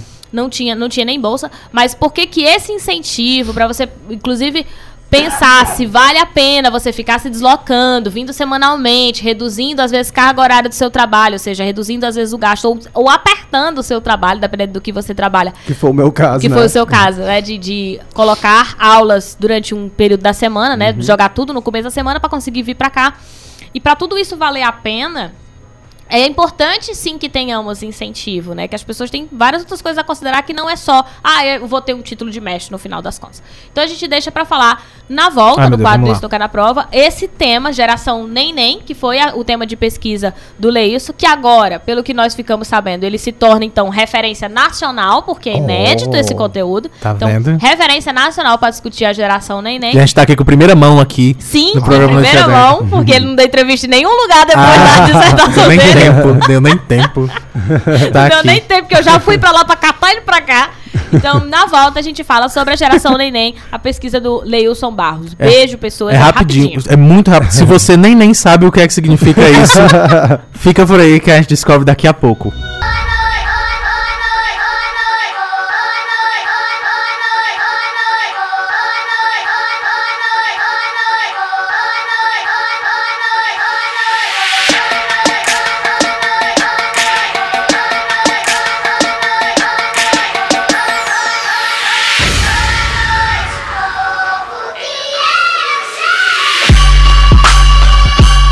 Chegamos, no caso voltamos, eu não disse que era rápido, eu nem disse, foi Lívia que falou. Noite adentro, opa, eu tive um derrame pequeno. Noite adentro pelo 106.5 FM, esta é São Zonsat Cariri. Nós somos sim, ela mesmo. Mas você também nos assiste, eu nem tanto porque Lívia tá na frente, mas você nos assiste no Noite Adentro pelo YouTube, você vai lá e pesquisa, a gente tá lá ao vivo. Ah, e fica depois, você pode ir lá procurar. Mas também estamos no arroba underline. Ai, o microfone tá na frente, muito bem. Quero Parabenizar. Ah, nós também estamos no arroba underline Noite Adentro no Instagram. Ah, vai lá, a gente já tá ao vivo, eu espero que Sim. esteja ao vivo. E você nos vê e nos ouve e fala com a gente, comenta na hora. Mas você pode nos ouvir no futuro, nós estamos só lembrando a você. E pra você lembrar a toda a sua família, amigos e inimigos. Por que não? Ah, mas voltamos. E o que é que tem agora, meu Deus? Lívia, socorro. Agora Solta o controle. Não, eu ia passar pro Leis, caso ele queira é, aumentar a temperatura, porque ele fica tossindo o tempo todo. Eita, reclamou do convidado na frente Não, mesmo. porque ele veio Achou tossir. ruim. Já que você Já fica tossindo, tão estragando a É, eu entrevista. Eu tô bem. Hum, Então, eu percebi, por isso que eu mandei o, o controle. Mas vamos lá, agora a gente vai para o quadro do Isso Não Cai na Prova, que o João disse que não sabia que era o quadro, mas é pra dividir, o né? que eu não sabia que era o quadro era o primeiro, porque pra mim era só nada. É, era o- tipo. Não, assim, quadro primeiro no sentido mom- o é primeiro dividido. tempo. É, o primeiro Não. momento, segundo... Eita, meu Deus, o estagiário derrubando aqui a produção inteira. Sei lá, de novo! De novo! Meu Deus! Tem eh, se- cabeça, vamos dizer assim, estagiário, desculpa. Quando chega no ambiente, já coloca o celular no chão pra evitar mesmo as quedas, porque Não, evitar atrapalhar o programa, né? Porque a gente precisa continuar o programa. A gente passou- estagiário. Então, do ó, último programa pra cá, a gente passou o quê? Quatro horas no mesmo ambiente. E esse celular caiu umas cinco vezes já. mas vamos lá. É, Pronto, estagiário? Posso continuar? Obrigada. Não, a gente. Cara, acabou aqui. Acabou aqui o programa. Não, vai. Tô. O Isso Não Cai na Prova, se você tá chegando agora, é o meu canal no YouTube, né? Então tem rede social de tudo que é tipo aí com o nome de Isso Não Cai na Prova. Então tem Twitter, que é o arroba Não Cai na Prova, tem o Medium com Isso Não Cai na Prova, tem o Instagram, Isso Não Cai na Prova, e o YouTube e o Facebook também. Medium. Eu acho legal. Porque eu falo só Medium? Medium. É o Medium. Mas é medium. É porque eu acho legal e divertido esse som.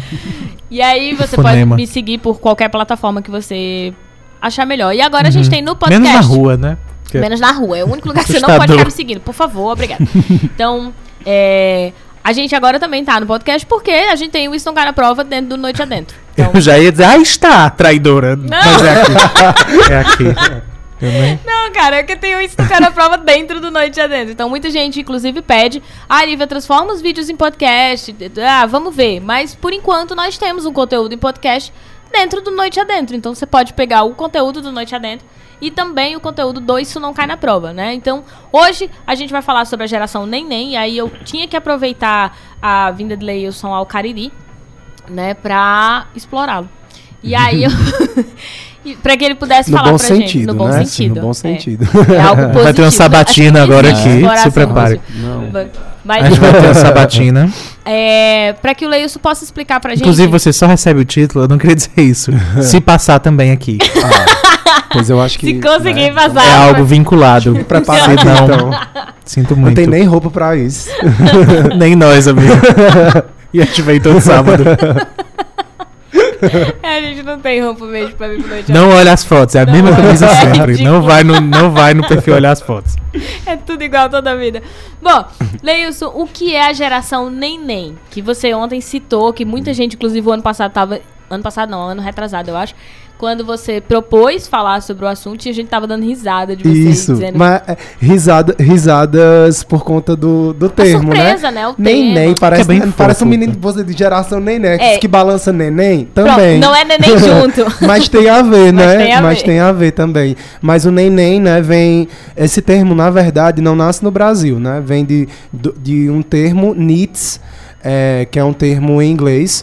Que a primeira pesquisa voltada a essa geração foi no Reino Unido, a pesquisa no sentido da preocupação com essa geração, e depois outros países da Europa começaram a se preocupar. Hoje, né, atualmente, nós temos é, Portugal, temos Itália, que estão bem preocupados com essa geração. Então, os needs, né, que é, na tradução tem a ver, eu não sei, eu não vou falar pra, a- o termo em inglês que eu não sei, né? assim, Como é o termo em inglês? Hã? Como é, termina? Não, eu não sei, é isso que eu tô dizendo. Eu não sei a pronúncia. A Ah, abreviação quero é. NITS. Ok. A abreviação é Whatevs, NITS. whatevs, que aí fica Ou bem então, em espanhol, Nini também. Aham. Né? Aparece, aparece esse termo. É bem mais então, legal. NITS e Nini. E pro português ficou nem nem.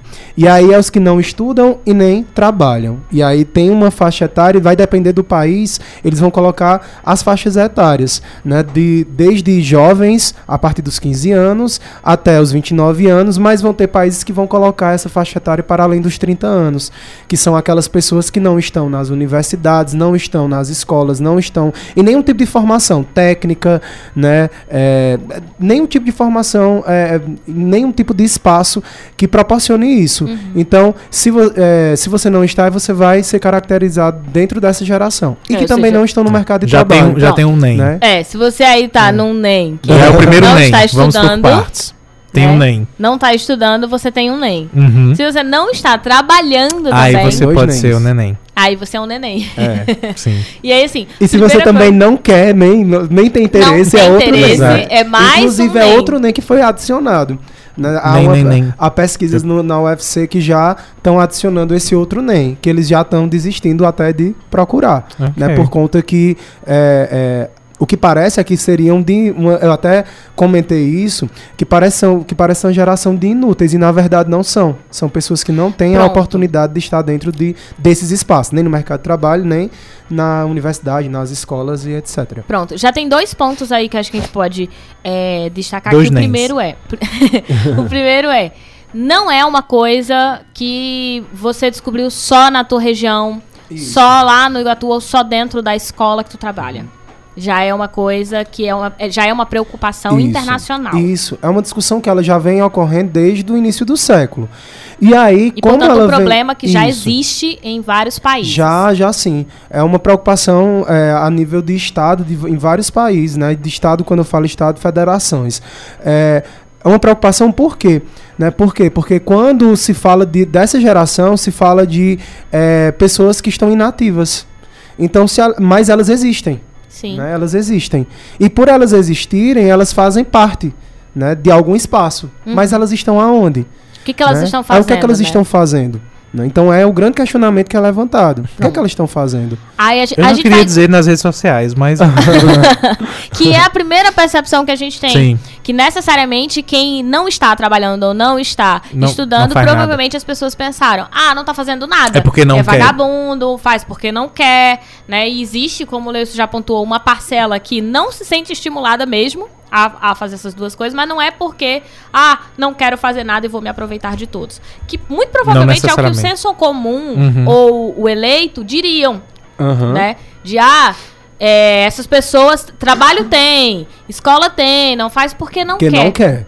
E na verdade não tem. Exato. Né? E aí Não a discussão que a gente vai trazer, que a universidade vai, vai buscar, aqui no Brasil é pela universidade, né? Porque essas pesquisas sempre vão ser feitas pela universidade, em sua maioria no Brasil.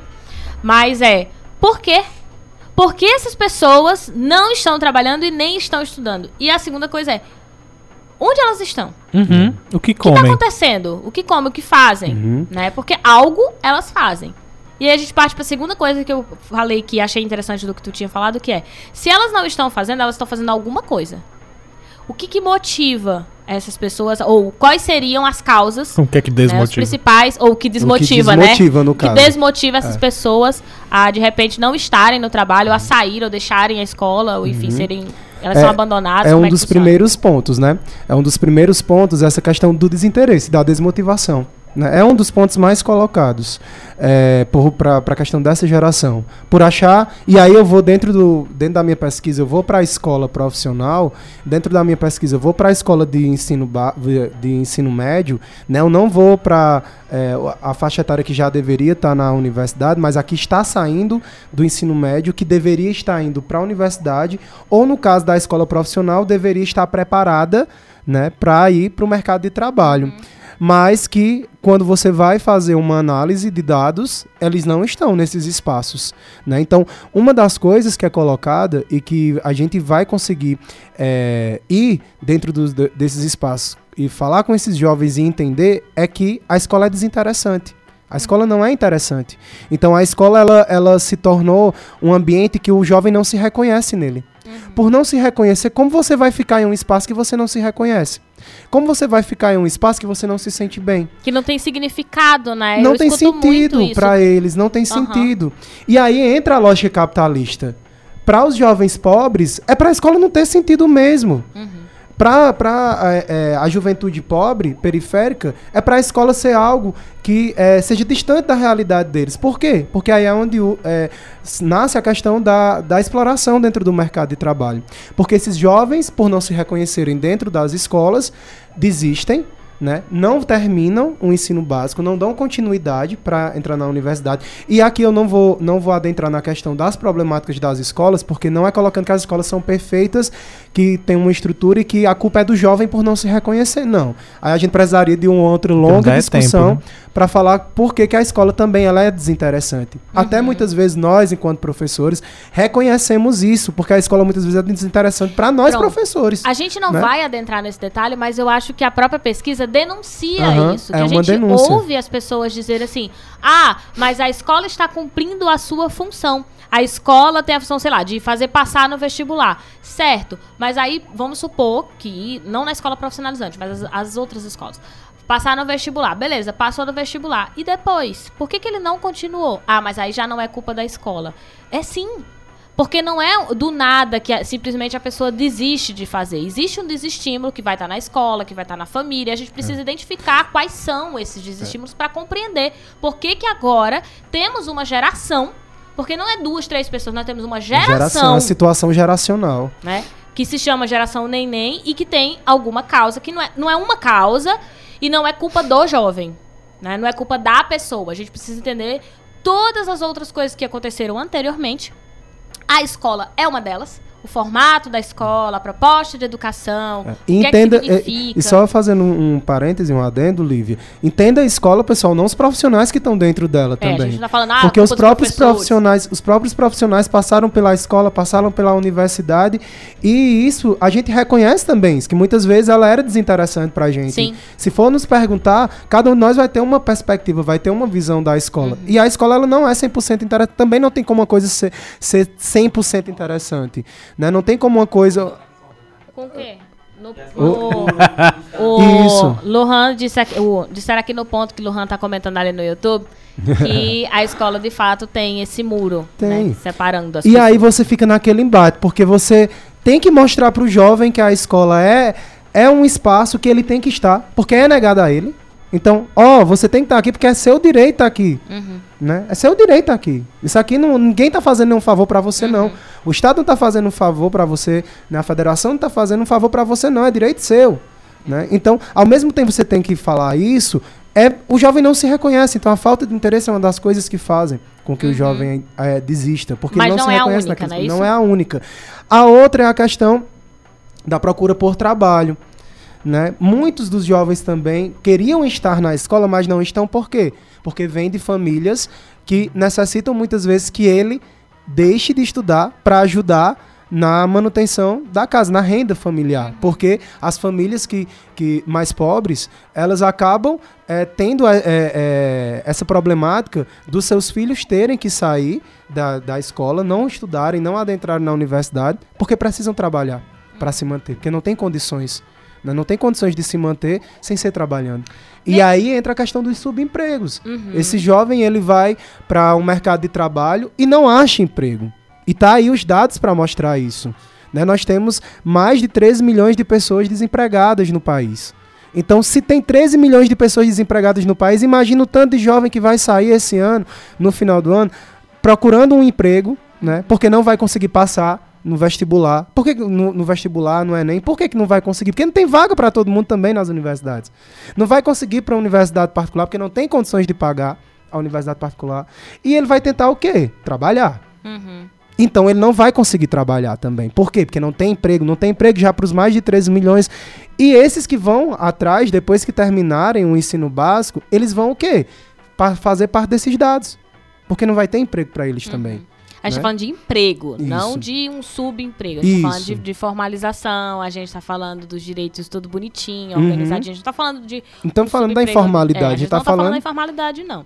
E aí, é, aí também entraria nesses que são é, os que estão de, um dos, dos interesses, não só Uhum. dos interesses, mas buscar o trabalho. Também entraria aqueles, por exemplo, que estão ou não veem significado na escola e buscam o mercado de trabalho porque acham que faz mais sentido. Porque eu Uhum. lembro que você colocou na sua defesa, ah, mostrou imagens de- dos alunos desenhando, e uma das alunas tinha colocado que não, para ela não fazia sentido ser Tipo, a na história que ela contou, né? A menina que era muito estudiosa, mas que via muita gente que não estava estudando lá na escola, e ela dizia, não vejo sentido, eu tô aqui Isso. me matando de estudar, Tem melhor ir gente. trabalhar. é é, nessa história, ela, é, a, a personagem diz: Eu tô aqui estudando e tem gente se dando melhor do que eu. Uhum, Né? Tem gente se dando melhor do que eu e não estuda.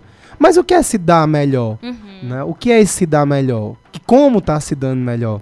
Né? Então é a pergunta que se faz. Então entre as grandes implicações, essa pessoa acaba sendo influenciada por algo e quando ela vai ver a realidade aparece, ela não é bem assim. E muitas vezes é a pessoa que está lá na escola e que não consegue saber por que é importante ela estar ali estudando. Porque ela não consegue entender, porque a escola não consegue passar para ela, e porque as pessoas não conseguem provar para ela, ou não conseguem. é, é, aquele conhecimento não consegue se transformar em algo prático, algo que ela consiga entender como se aplica à vida. Porque se aplica, não estou dizendo que não se aplica, estou dizendo que às vezes a gente tem o conhecimento, mas não sabe aplicar esse conhecimento ao nosso cotidiano. E aí a gente não vê por que precisa dele. E uma das coisas que a gente também tem que destacar é que o jovem ele não deveria precisar passar por tudo isso. Uhum.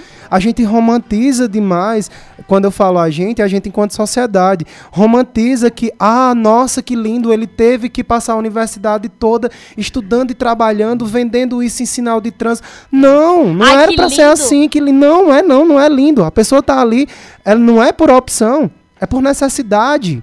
É uma necessidade. Isso para vários cursos. Ai, que lindo, fulano Uhum. se matou um ano, trancou em casa, teve gasto, mas tá aí, passou no vestibular, merecido. Ou, ai, fulano tá fazendo de tudo, mas ó, vai pra rua vendendo não sei o que pra poder pagar a faculdade. Que lindo. Gente, isso não é lindo. Não. Sabe? O que leva as pessoas a pensarem que a vida delas só faz sentido se for dessa forma e que elas têm que se É. matar. E sem falar que eles vão dar o exemplo daquela pessoa que conseguiu sobreviver em meio a tudo isso. Aham. Ela não é uma regra, ela é uma exceção. É, A exatamente. regra é o quê? São os jovens que acabam não conseguindo, são os jovens que estão desempregados, são os jovens que são alvos da criminalidade.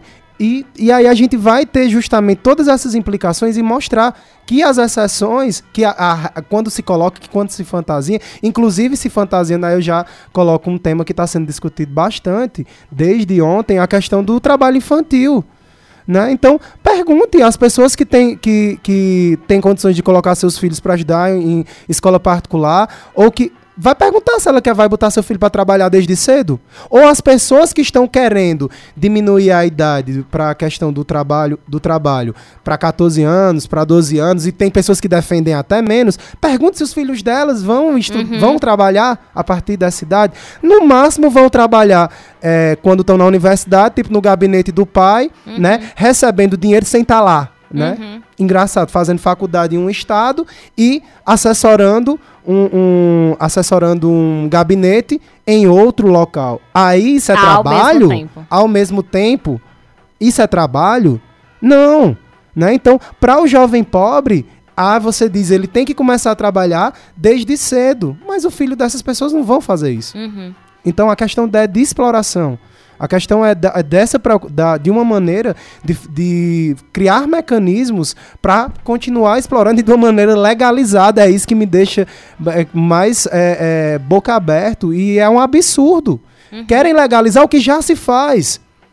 Então, não- e outra coisa, eu não estou O que dizendo que o jovem não que- trabalha. Ele é obrigado a trabalhar. Ele não é, ele não quer, ele já acontece. Então, eles querem legalizar algo que já acontece. Esse é o, o que problema. já se faz e Que que, durante muitos anos a gente luta para classificar isso como escravidão, como exploração e, portanto, como algo que é proibido de ser Justamente. feito. Né? Existe internacionalmente já se discute isso de que é proibido, que é ridículo você querer colocar crianças, pré-adolescentes e adolescentes eh, de maneira legal para trabalhar. de maneira ilegal é, é, é, é impensável, mas a gente sabe que existe. Mas legalizar isso, ou seja, legitimar a partir do Estado, né, o próprio Estado é, ali defendendo que aquilo é algo possível de acontecer. Colocar pessoas de 12, 14 anos para trabalhar.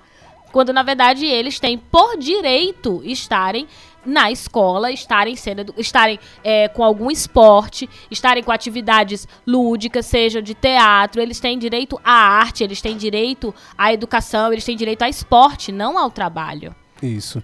E, e aí, uma, outro ponto, né, pra gente o terceiro é, ponto colocar de interesse, o terceiro de, ponto de da porquê, questão né? da geração, e aí é algo que afeta diretamente as mulheres. Uhum. Né? As mulheres. As mulheres que elas precisam é, acabar desistindo e fazendo parte desses dados por conta da gravidez. Né? Então, a gravidez na adolescência né, e a gravidez é, no período a qual ela deveria também estar no, no, curso universitário é uma das, das coisas que fazem com que ela não esteja nem na escola, nem ne, nesses espaços de formações, instituições de formações, nem no trabalho.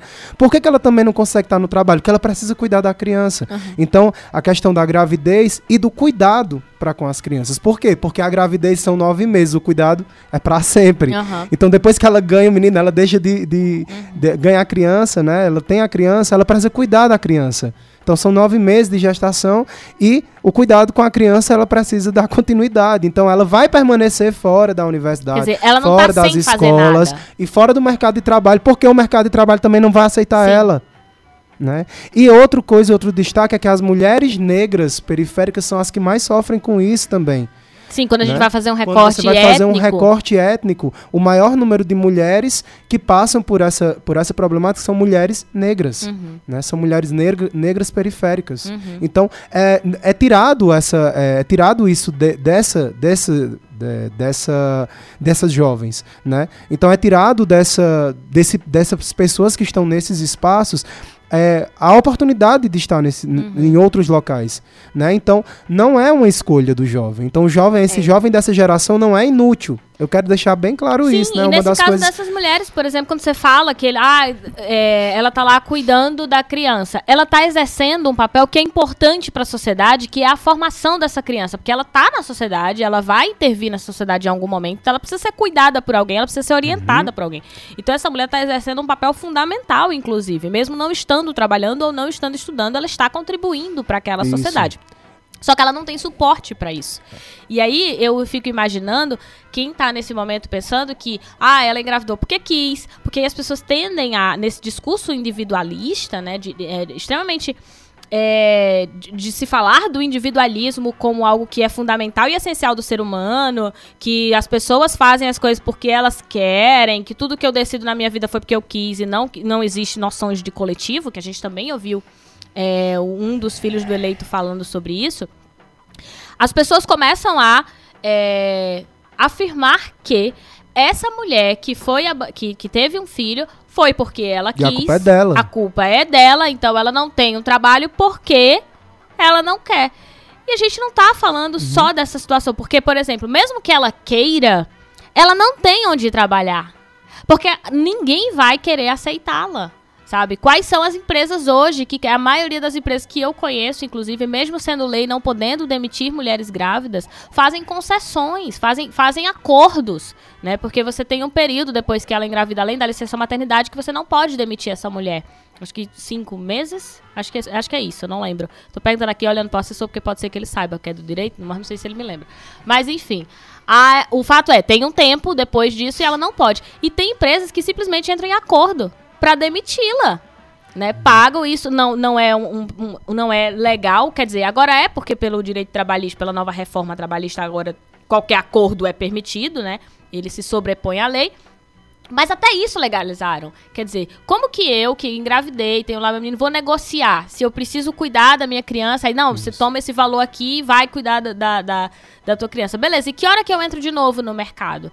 Como que eu consigo entrar? Como é que eu vou entrar, né, de novo Como no é que eu mercado? vou entrar? E aí, beleza, você diz assim, ah, escolhe não ter filha.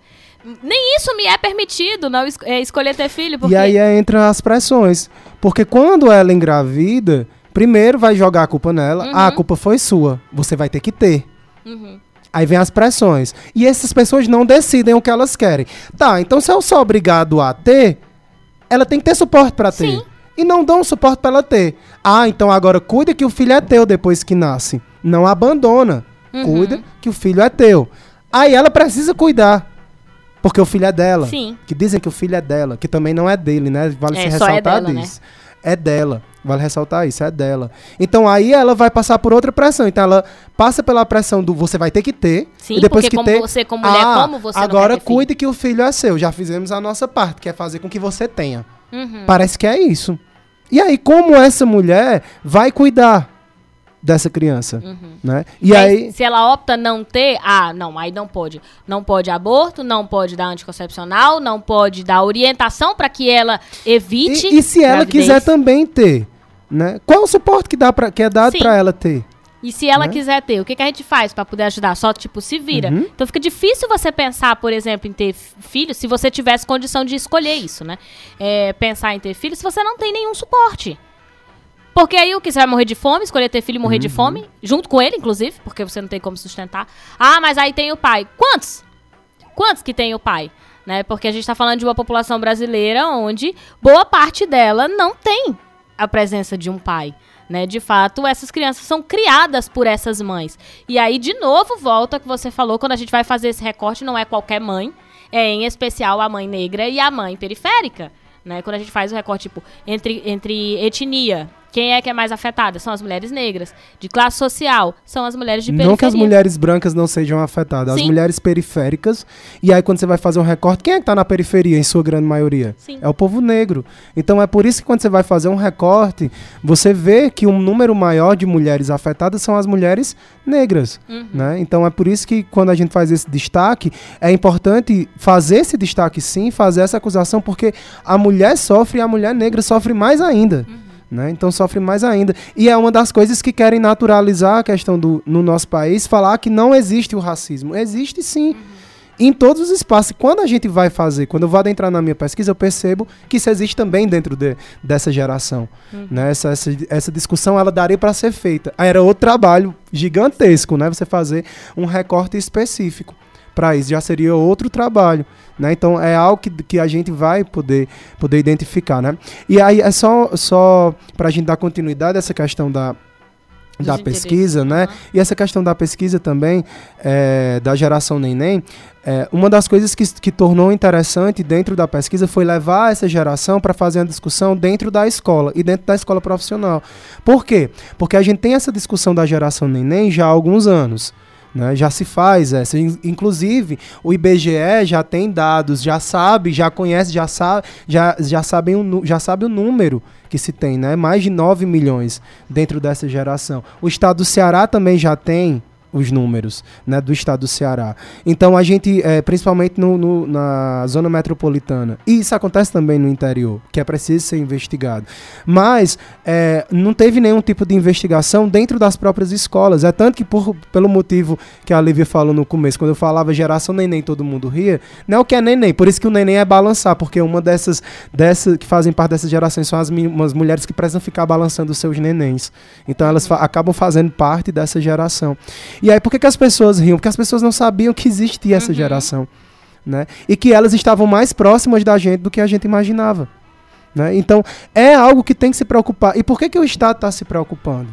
Né? Por que, que, que tem que se criar políticas públicas para a juventude com urgência e entendendo quais são as, quem são esses jovens, né? entendendo qual é a aonde eles estão, aonde eles estão, que espaços eles ocupam, para chegar neles, porque o Estado também se preocupa nisso, certo? Porque já pensou essas pessoas pararem e criarem consciência em algum momento, já que elas são abandonadas pelo Estado, o Estado também perde o controle sobre essa geração.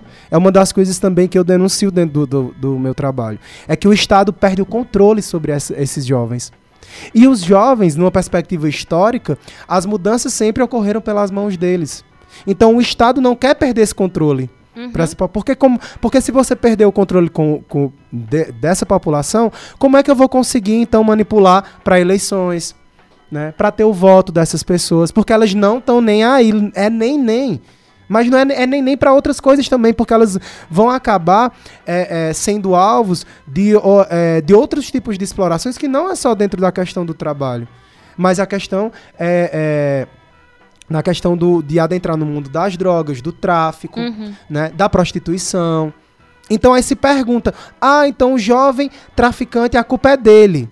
Ele tá no tráfico? Não, a culpa não é dele. Por que, que você não vai fazer uma retrospectiva e entender?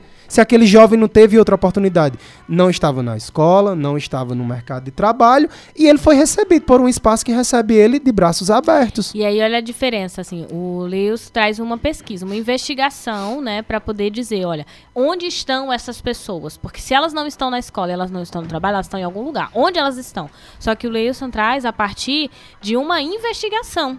Né, com metodologia específica para poder pontuar quais são as causas, o que que é, chegou a, ou seja, essas três causas que ele pontuou como como mais é, importantes ou que caracterizam essa geração, ele não pontuou porque ele acha que é. Foi fruto de uma investigação diferente, por exemplo, que enquanto você falava, eu lembrei do governador do Rio de Janeiro que disse que deveríamos atirar simplesmente no- nas, nas favelas.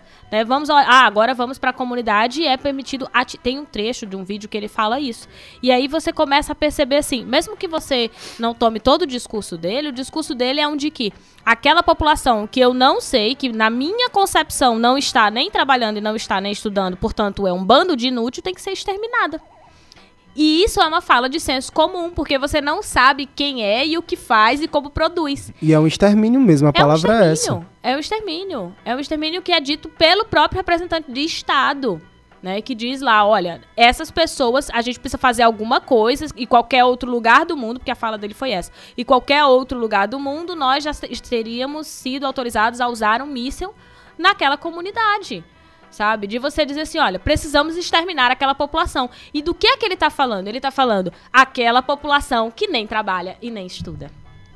Sabe? Porque são direta, são, vão Porque ser que são diretamente a- a- afetados. São Na concepção pessoas. dele, quem trabalha e quem não estuda é o começo da, da nossa fala. Quem não trabalha e não estuda é porque não tá fazendo nada, não serve pra nada. Se não serve pra nada, tem mesmo é que morrer. É, e são os sem futuros. E são sem futuros mesmo porque eles vão morrer.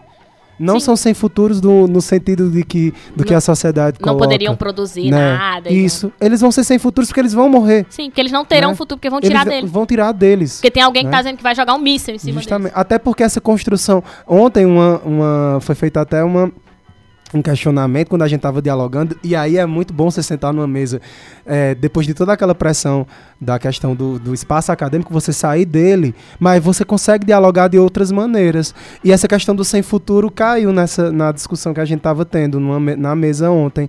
E aí Sim, uma colega. depois da defesa vocês foram. A gente foi Isso, jantar, né? Isso. Vocês não, eu fui também. Aí a gente, aí uma colega, uma colega colocou, né? E aí foi feita a pergunta: ah, você namoraria um sem futuro? Aí, mas o que é um sem futuro? Uhum. Aí disse: não, sem futuro é uma pessoa sem perspectiva, sem, né? Sem, é, ou uma pessoa que morre, uma pessoa que não tem futuro, é uma pessoa que não tem, não vai ter vida. Aí disse: não, mas o sem futuro é uma criação do capitalismo também. A ideia do sem futuro é uma criação do, da sociedade capitalista. Porque vai jogar a culpa no indivíduo. Uhum. Você é um sem futuro porque você é um vagabundo, porque você não quer trabalhar, porque você não quer estudar, Porque você quis ter filho. porque você quis ter filhos, né? Porque isso aí que você faz não vai dar dinheiro. Uhum. Então, o sem futuro é uma criação da sociedade capitalista também que nós reproduzimos. Todos Uhum. nós reproduzimos essa ideia, né? E esses sem futuros fazem parte dessa geração Uhum. né? Fazem parte dessa geração, mas eles não vão ter futuro não é por outra coisa não. É porque vão tirar de fato esse futuro deles. A possibilidade, a possibilidade de ter um futuro. de ter um futuro. Né? A possibilidade de ter um futuro. E aí também uma das coisas que eh, a gente vai descobrindo ao longo da nossa, do nosso percurso, né, da nossa pesquisa, é a aproximação de dados a nível nacional, estadual e os dados que eu vou coletar dentro da escola, é que isso vai bater. Né? Isso vai bater por quê? Porque quando a gente percebe, e uma das grandes preocupações, quando a gente vai en- entender que há jovens que não estão nem estudando nem trabalhando, e vê que o número de desempre- desempregados só aumentam e a oferta de trabalho também diminui, então é entender que esses jovens que foram o, fizeram parte da investigação, que terminaram o ensino médio em 2017 e 2018, quando forem somados, eles vão ser jovens que vão ocupar também os dados do desemprego no país Uhum. né, do desemprego no país. Então, quando você vai ver, vai investigar dentro da escola, isso é comprovado. Né? Há comprovação disso. Né? Então, é uma das coisas que devem ser trabalhadas também é perceber que a escola é um espaço aonde ela pode ser uma aliada Uhum. né, para que essa geração ela tenha, é, tenha uma atenção a ela e que seja resolvida as problemáticas né, e as implicações que ela traz Uhum. através de políticas públicas para essa juventude. Então a escola é um espaço para isso. É uma aliada, É né? uma Ela não é a aliada. responsável total. Isso, é uma aliada, a escola é uma aliada. E também não, não podemos jogar sua responsabilidade na escola, porque a escola é mais uma instituição. Uhum. É mais uma instituição porque há outras. Então, quando se juntam, né, elas vão poder proporcionar né, isso para os jovens que não, vão- não vão ter nenhum tipo de perspectiva, não vão, que não vão ter esse encantamento, mas que esses espaços têm que ser acolhedores, Uhum. tem que entender essa, juve- essa juventude, essas juventudes, né, tem que acolher essas juventudes. E essa geração, ela está presente porque ela nasce aonde? Dentro das escolas. Porque se elas nem estudam e nem trabalham, né, não é que um dia elas, ó, não quero estudar e nem trabalhar. Elas passaram por uma escola Aham. E elas não se identificaram nessa escola. Né? Então elas, elas, entend- elas ficaram naquele ambiente, mas não permaneceram. Uhum. Mas não permaneceram. E quando vai para a situação de universidade, complica mais ainda. Porque muitos jovens, às vezes, passam nos, no- nos vestibulares, nos processos se- seletivos, mas não permanecem na universidade porque não podem se manter. Sim. Né? Desistem dos seus cursos porque não podem ficar em outras cidades. Porque seus Ou, pais não ou até condições. desanimam também. Desanimam Vocês não também. tinham sala. Né? Uhum. Pois é. Vocês não tinham sala. Isso. O quão, o quão desanimador é isso. Uhum. Justamente. Então, a gente vai acabar desistindo. E quando vai olhar os cursos que é, todos terminam, né? quais são os cursos que todos terminam? E Acho aí, que de nenhum, novo- até os cursos que são considerados, mas são os que É. são os cursos que vão dar um futuro melhor, vem os sem futuro e os com futuro, É. né, que vão proporcionar super salários, salários bons, ou que fantasiam isso, Que né, fantasia. que fantasiam isso também tem isso, né, que cursos que, nossa, eu entrei nesse curso, isso vai me dar um futuro Eu eu brilhante. vou E na verdade, rica, quando você vai para o mercado é de é o trabalho, futuro. aí você toma a pancada, Aham. né? E aí, assim, toma a pancada. Você falou, ah, é, quantos entram e quantos saem? E aí, de novo, eu vou comparar com o senso comum que diz: olha só, a universidade não serve pra nada. Por quê? Porque entra nesse tanto, mas olha só quantos estão saindo. Não tá compensando Mas por quê, né? Investir na universidade. isso. Mas não se pergunta o porquê. A gente precisa investigar pra dizer o porquê. E aqui a gente não tá simplesmente pra falar de achismos. A gente tá trazendo investigação. Uhum. A gente tá falando é por quê? Como? Não é, não é assim a nossa vontade, não é o que a gente queria. A gente tá fazendo uma investigação dizendo, e isso aqui tá acontecendo. Sabe? A gente não tá aqui pra dizer assim, é culpa da escola e é assim mesmo. Não. A gente tá afirmando, existe uma responsabilidade. E aí, por que que existe essa responsabilidade? Como acontece essa responsabilidade? É diferente de você chegar e dizer assim, vamos fechar as universidades porque não tá valendo a pena, já que tá saindo só isso. A pergunta é, por quê? Está saindo só isso. O que faz com que esse jovem que conseguiu passar no vestibular, que nós sabemos que no nosso país, uma das coisas que a gente mais espera do jovem é passar no vestibular. Então, por que, que esse jovem que passou no vestibular não termina? O que está acontecendo no meio do processo que ele não consegue concluir? Por que, que ele, ele, ele é, por que, que existe uma evasão tão grande na universidade? Por que, que existem tantos subempregos? Né? Então, ah, justificar que é porque a pessoa quer, minimamente é porque você não saiu nem de casa para pensar. Né? Então a gente precisa fazer. Existe. É isso E às vezes você nem repensou o espaço que você está. Porque Aham. às vezes você está passando por aquilo ali também. Aham. Porque acontece isso. De jovens também que muitas vezes adentram na universidade e esquecem o seu local de fala, esquecem de onde vieram e acham que aquilo ali é aquele discurso de meritocracia, né? E que o- os outros jovens e outros colegas deles não conseguiram porque não se esforçaram como Uhum. eles, sendo que na verdade ele esquece de rever o percurso para ele chegar lá e que reproduz. Aí ele vai dizer muitas vezes esse jovem, baseado nos no, no- na influência desses discursos nesses espaços, se vislumbram com isso e dizem que os outros que não estão lá, a culpa é deles. Ele conseguiu por mérito próprio. E esquece que to- teve todo um aparato para ele chegar lá. E ele nega isso. Ele nega. Tem essa problemática também. tem essa problemática também, porque existem essas pessoas. Quer dizer, temos Né? vários problemas. Só que o que eu quero. A gente vai ter que finalizar, porque vai dar nove horas.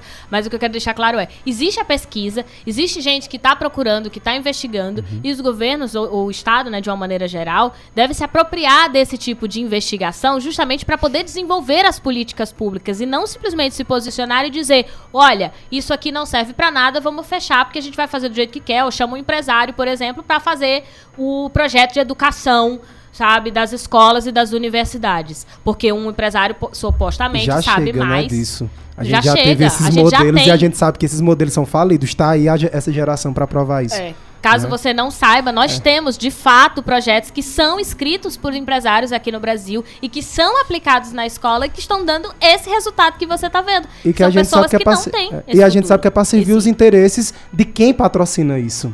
Né, de quem patrocina isso. Uhum. Então, são influências já de instituições, de agências, que são é, de agências é, multilaterais, que vão dar o suporte financeiro e eles vão o quê? Apenas criar esse- essas tecnologias, né? Essas tecnologias que vão servir a esses interesses do capital.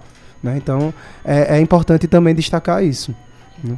E é só uma das coisas. é, a gente já vai finalizar? É, Lívia? aí eu ia dizer isso, você você podia finalizar. Questão de obrigação só- mesmo. Pronto. Só uma das coisas que eu quero destacar, né, não, mais, não só da, da pesquisa, mas é, uma das coisas que eu- me oportunizou, que foi que isso também combate essa geração, que foi a criação do curso de mestrado em educação, é, mestrado profissional em educação da Universidade Regional do Cariri. Uhum.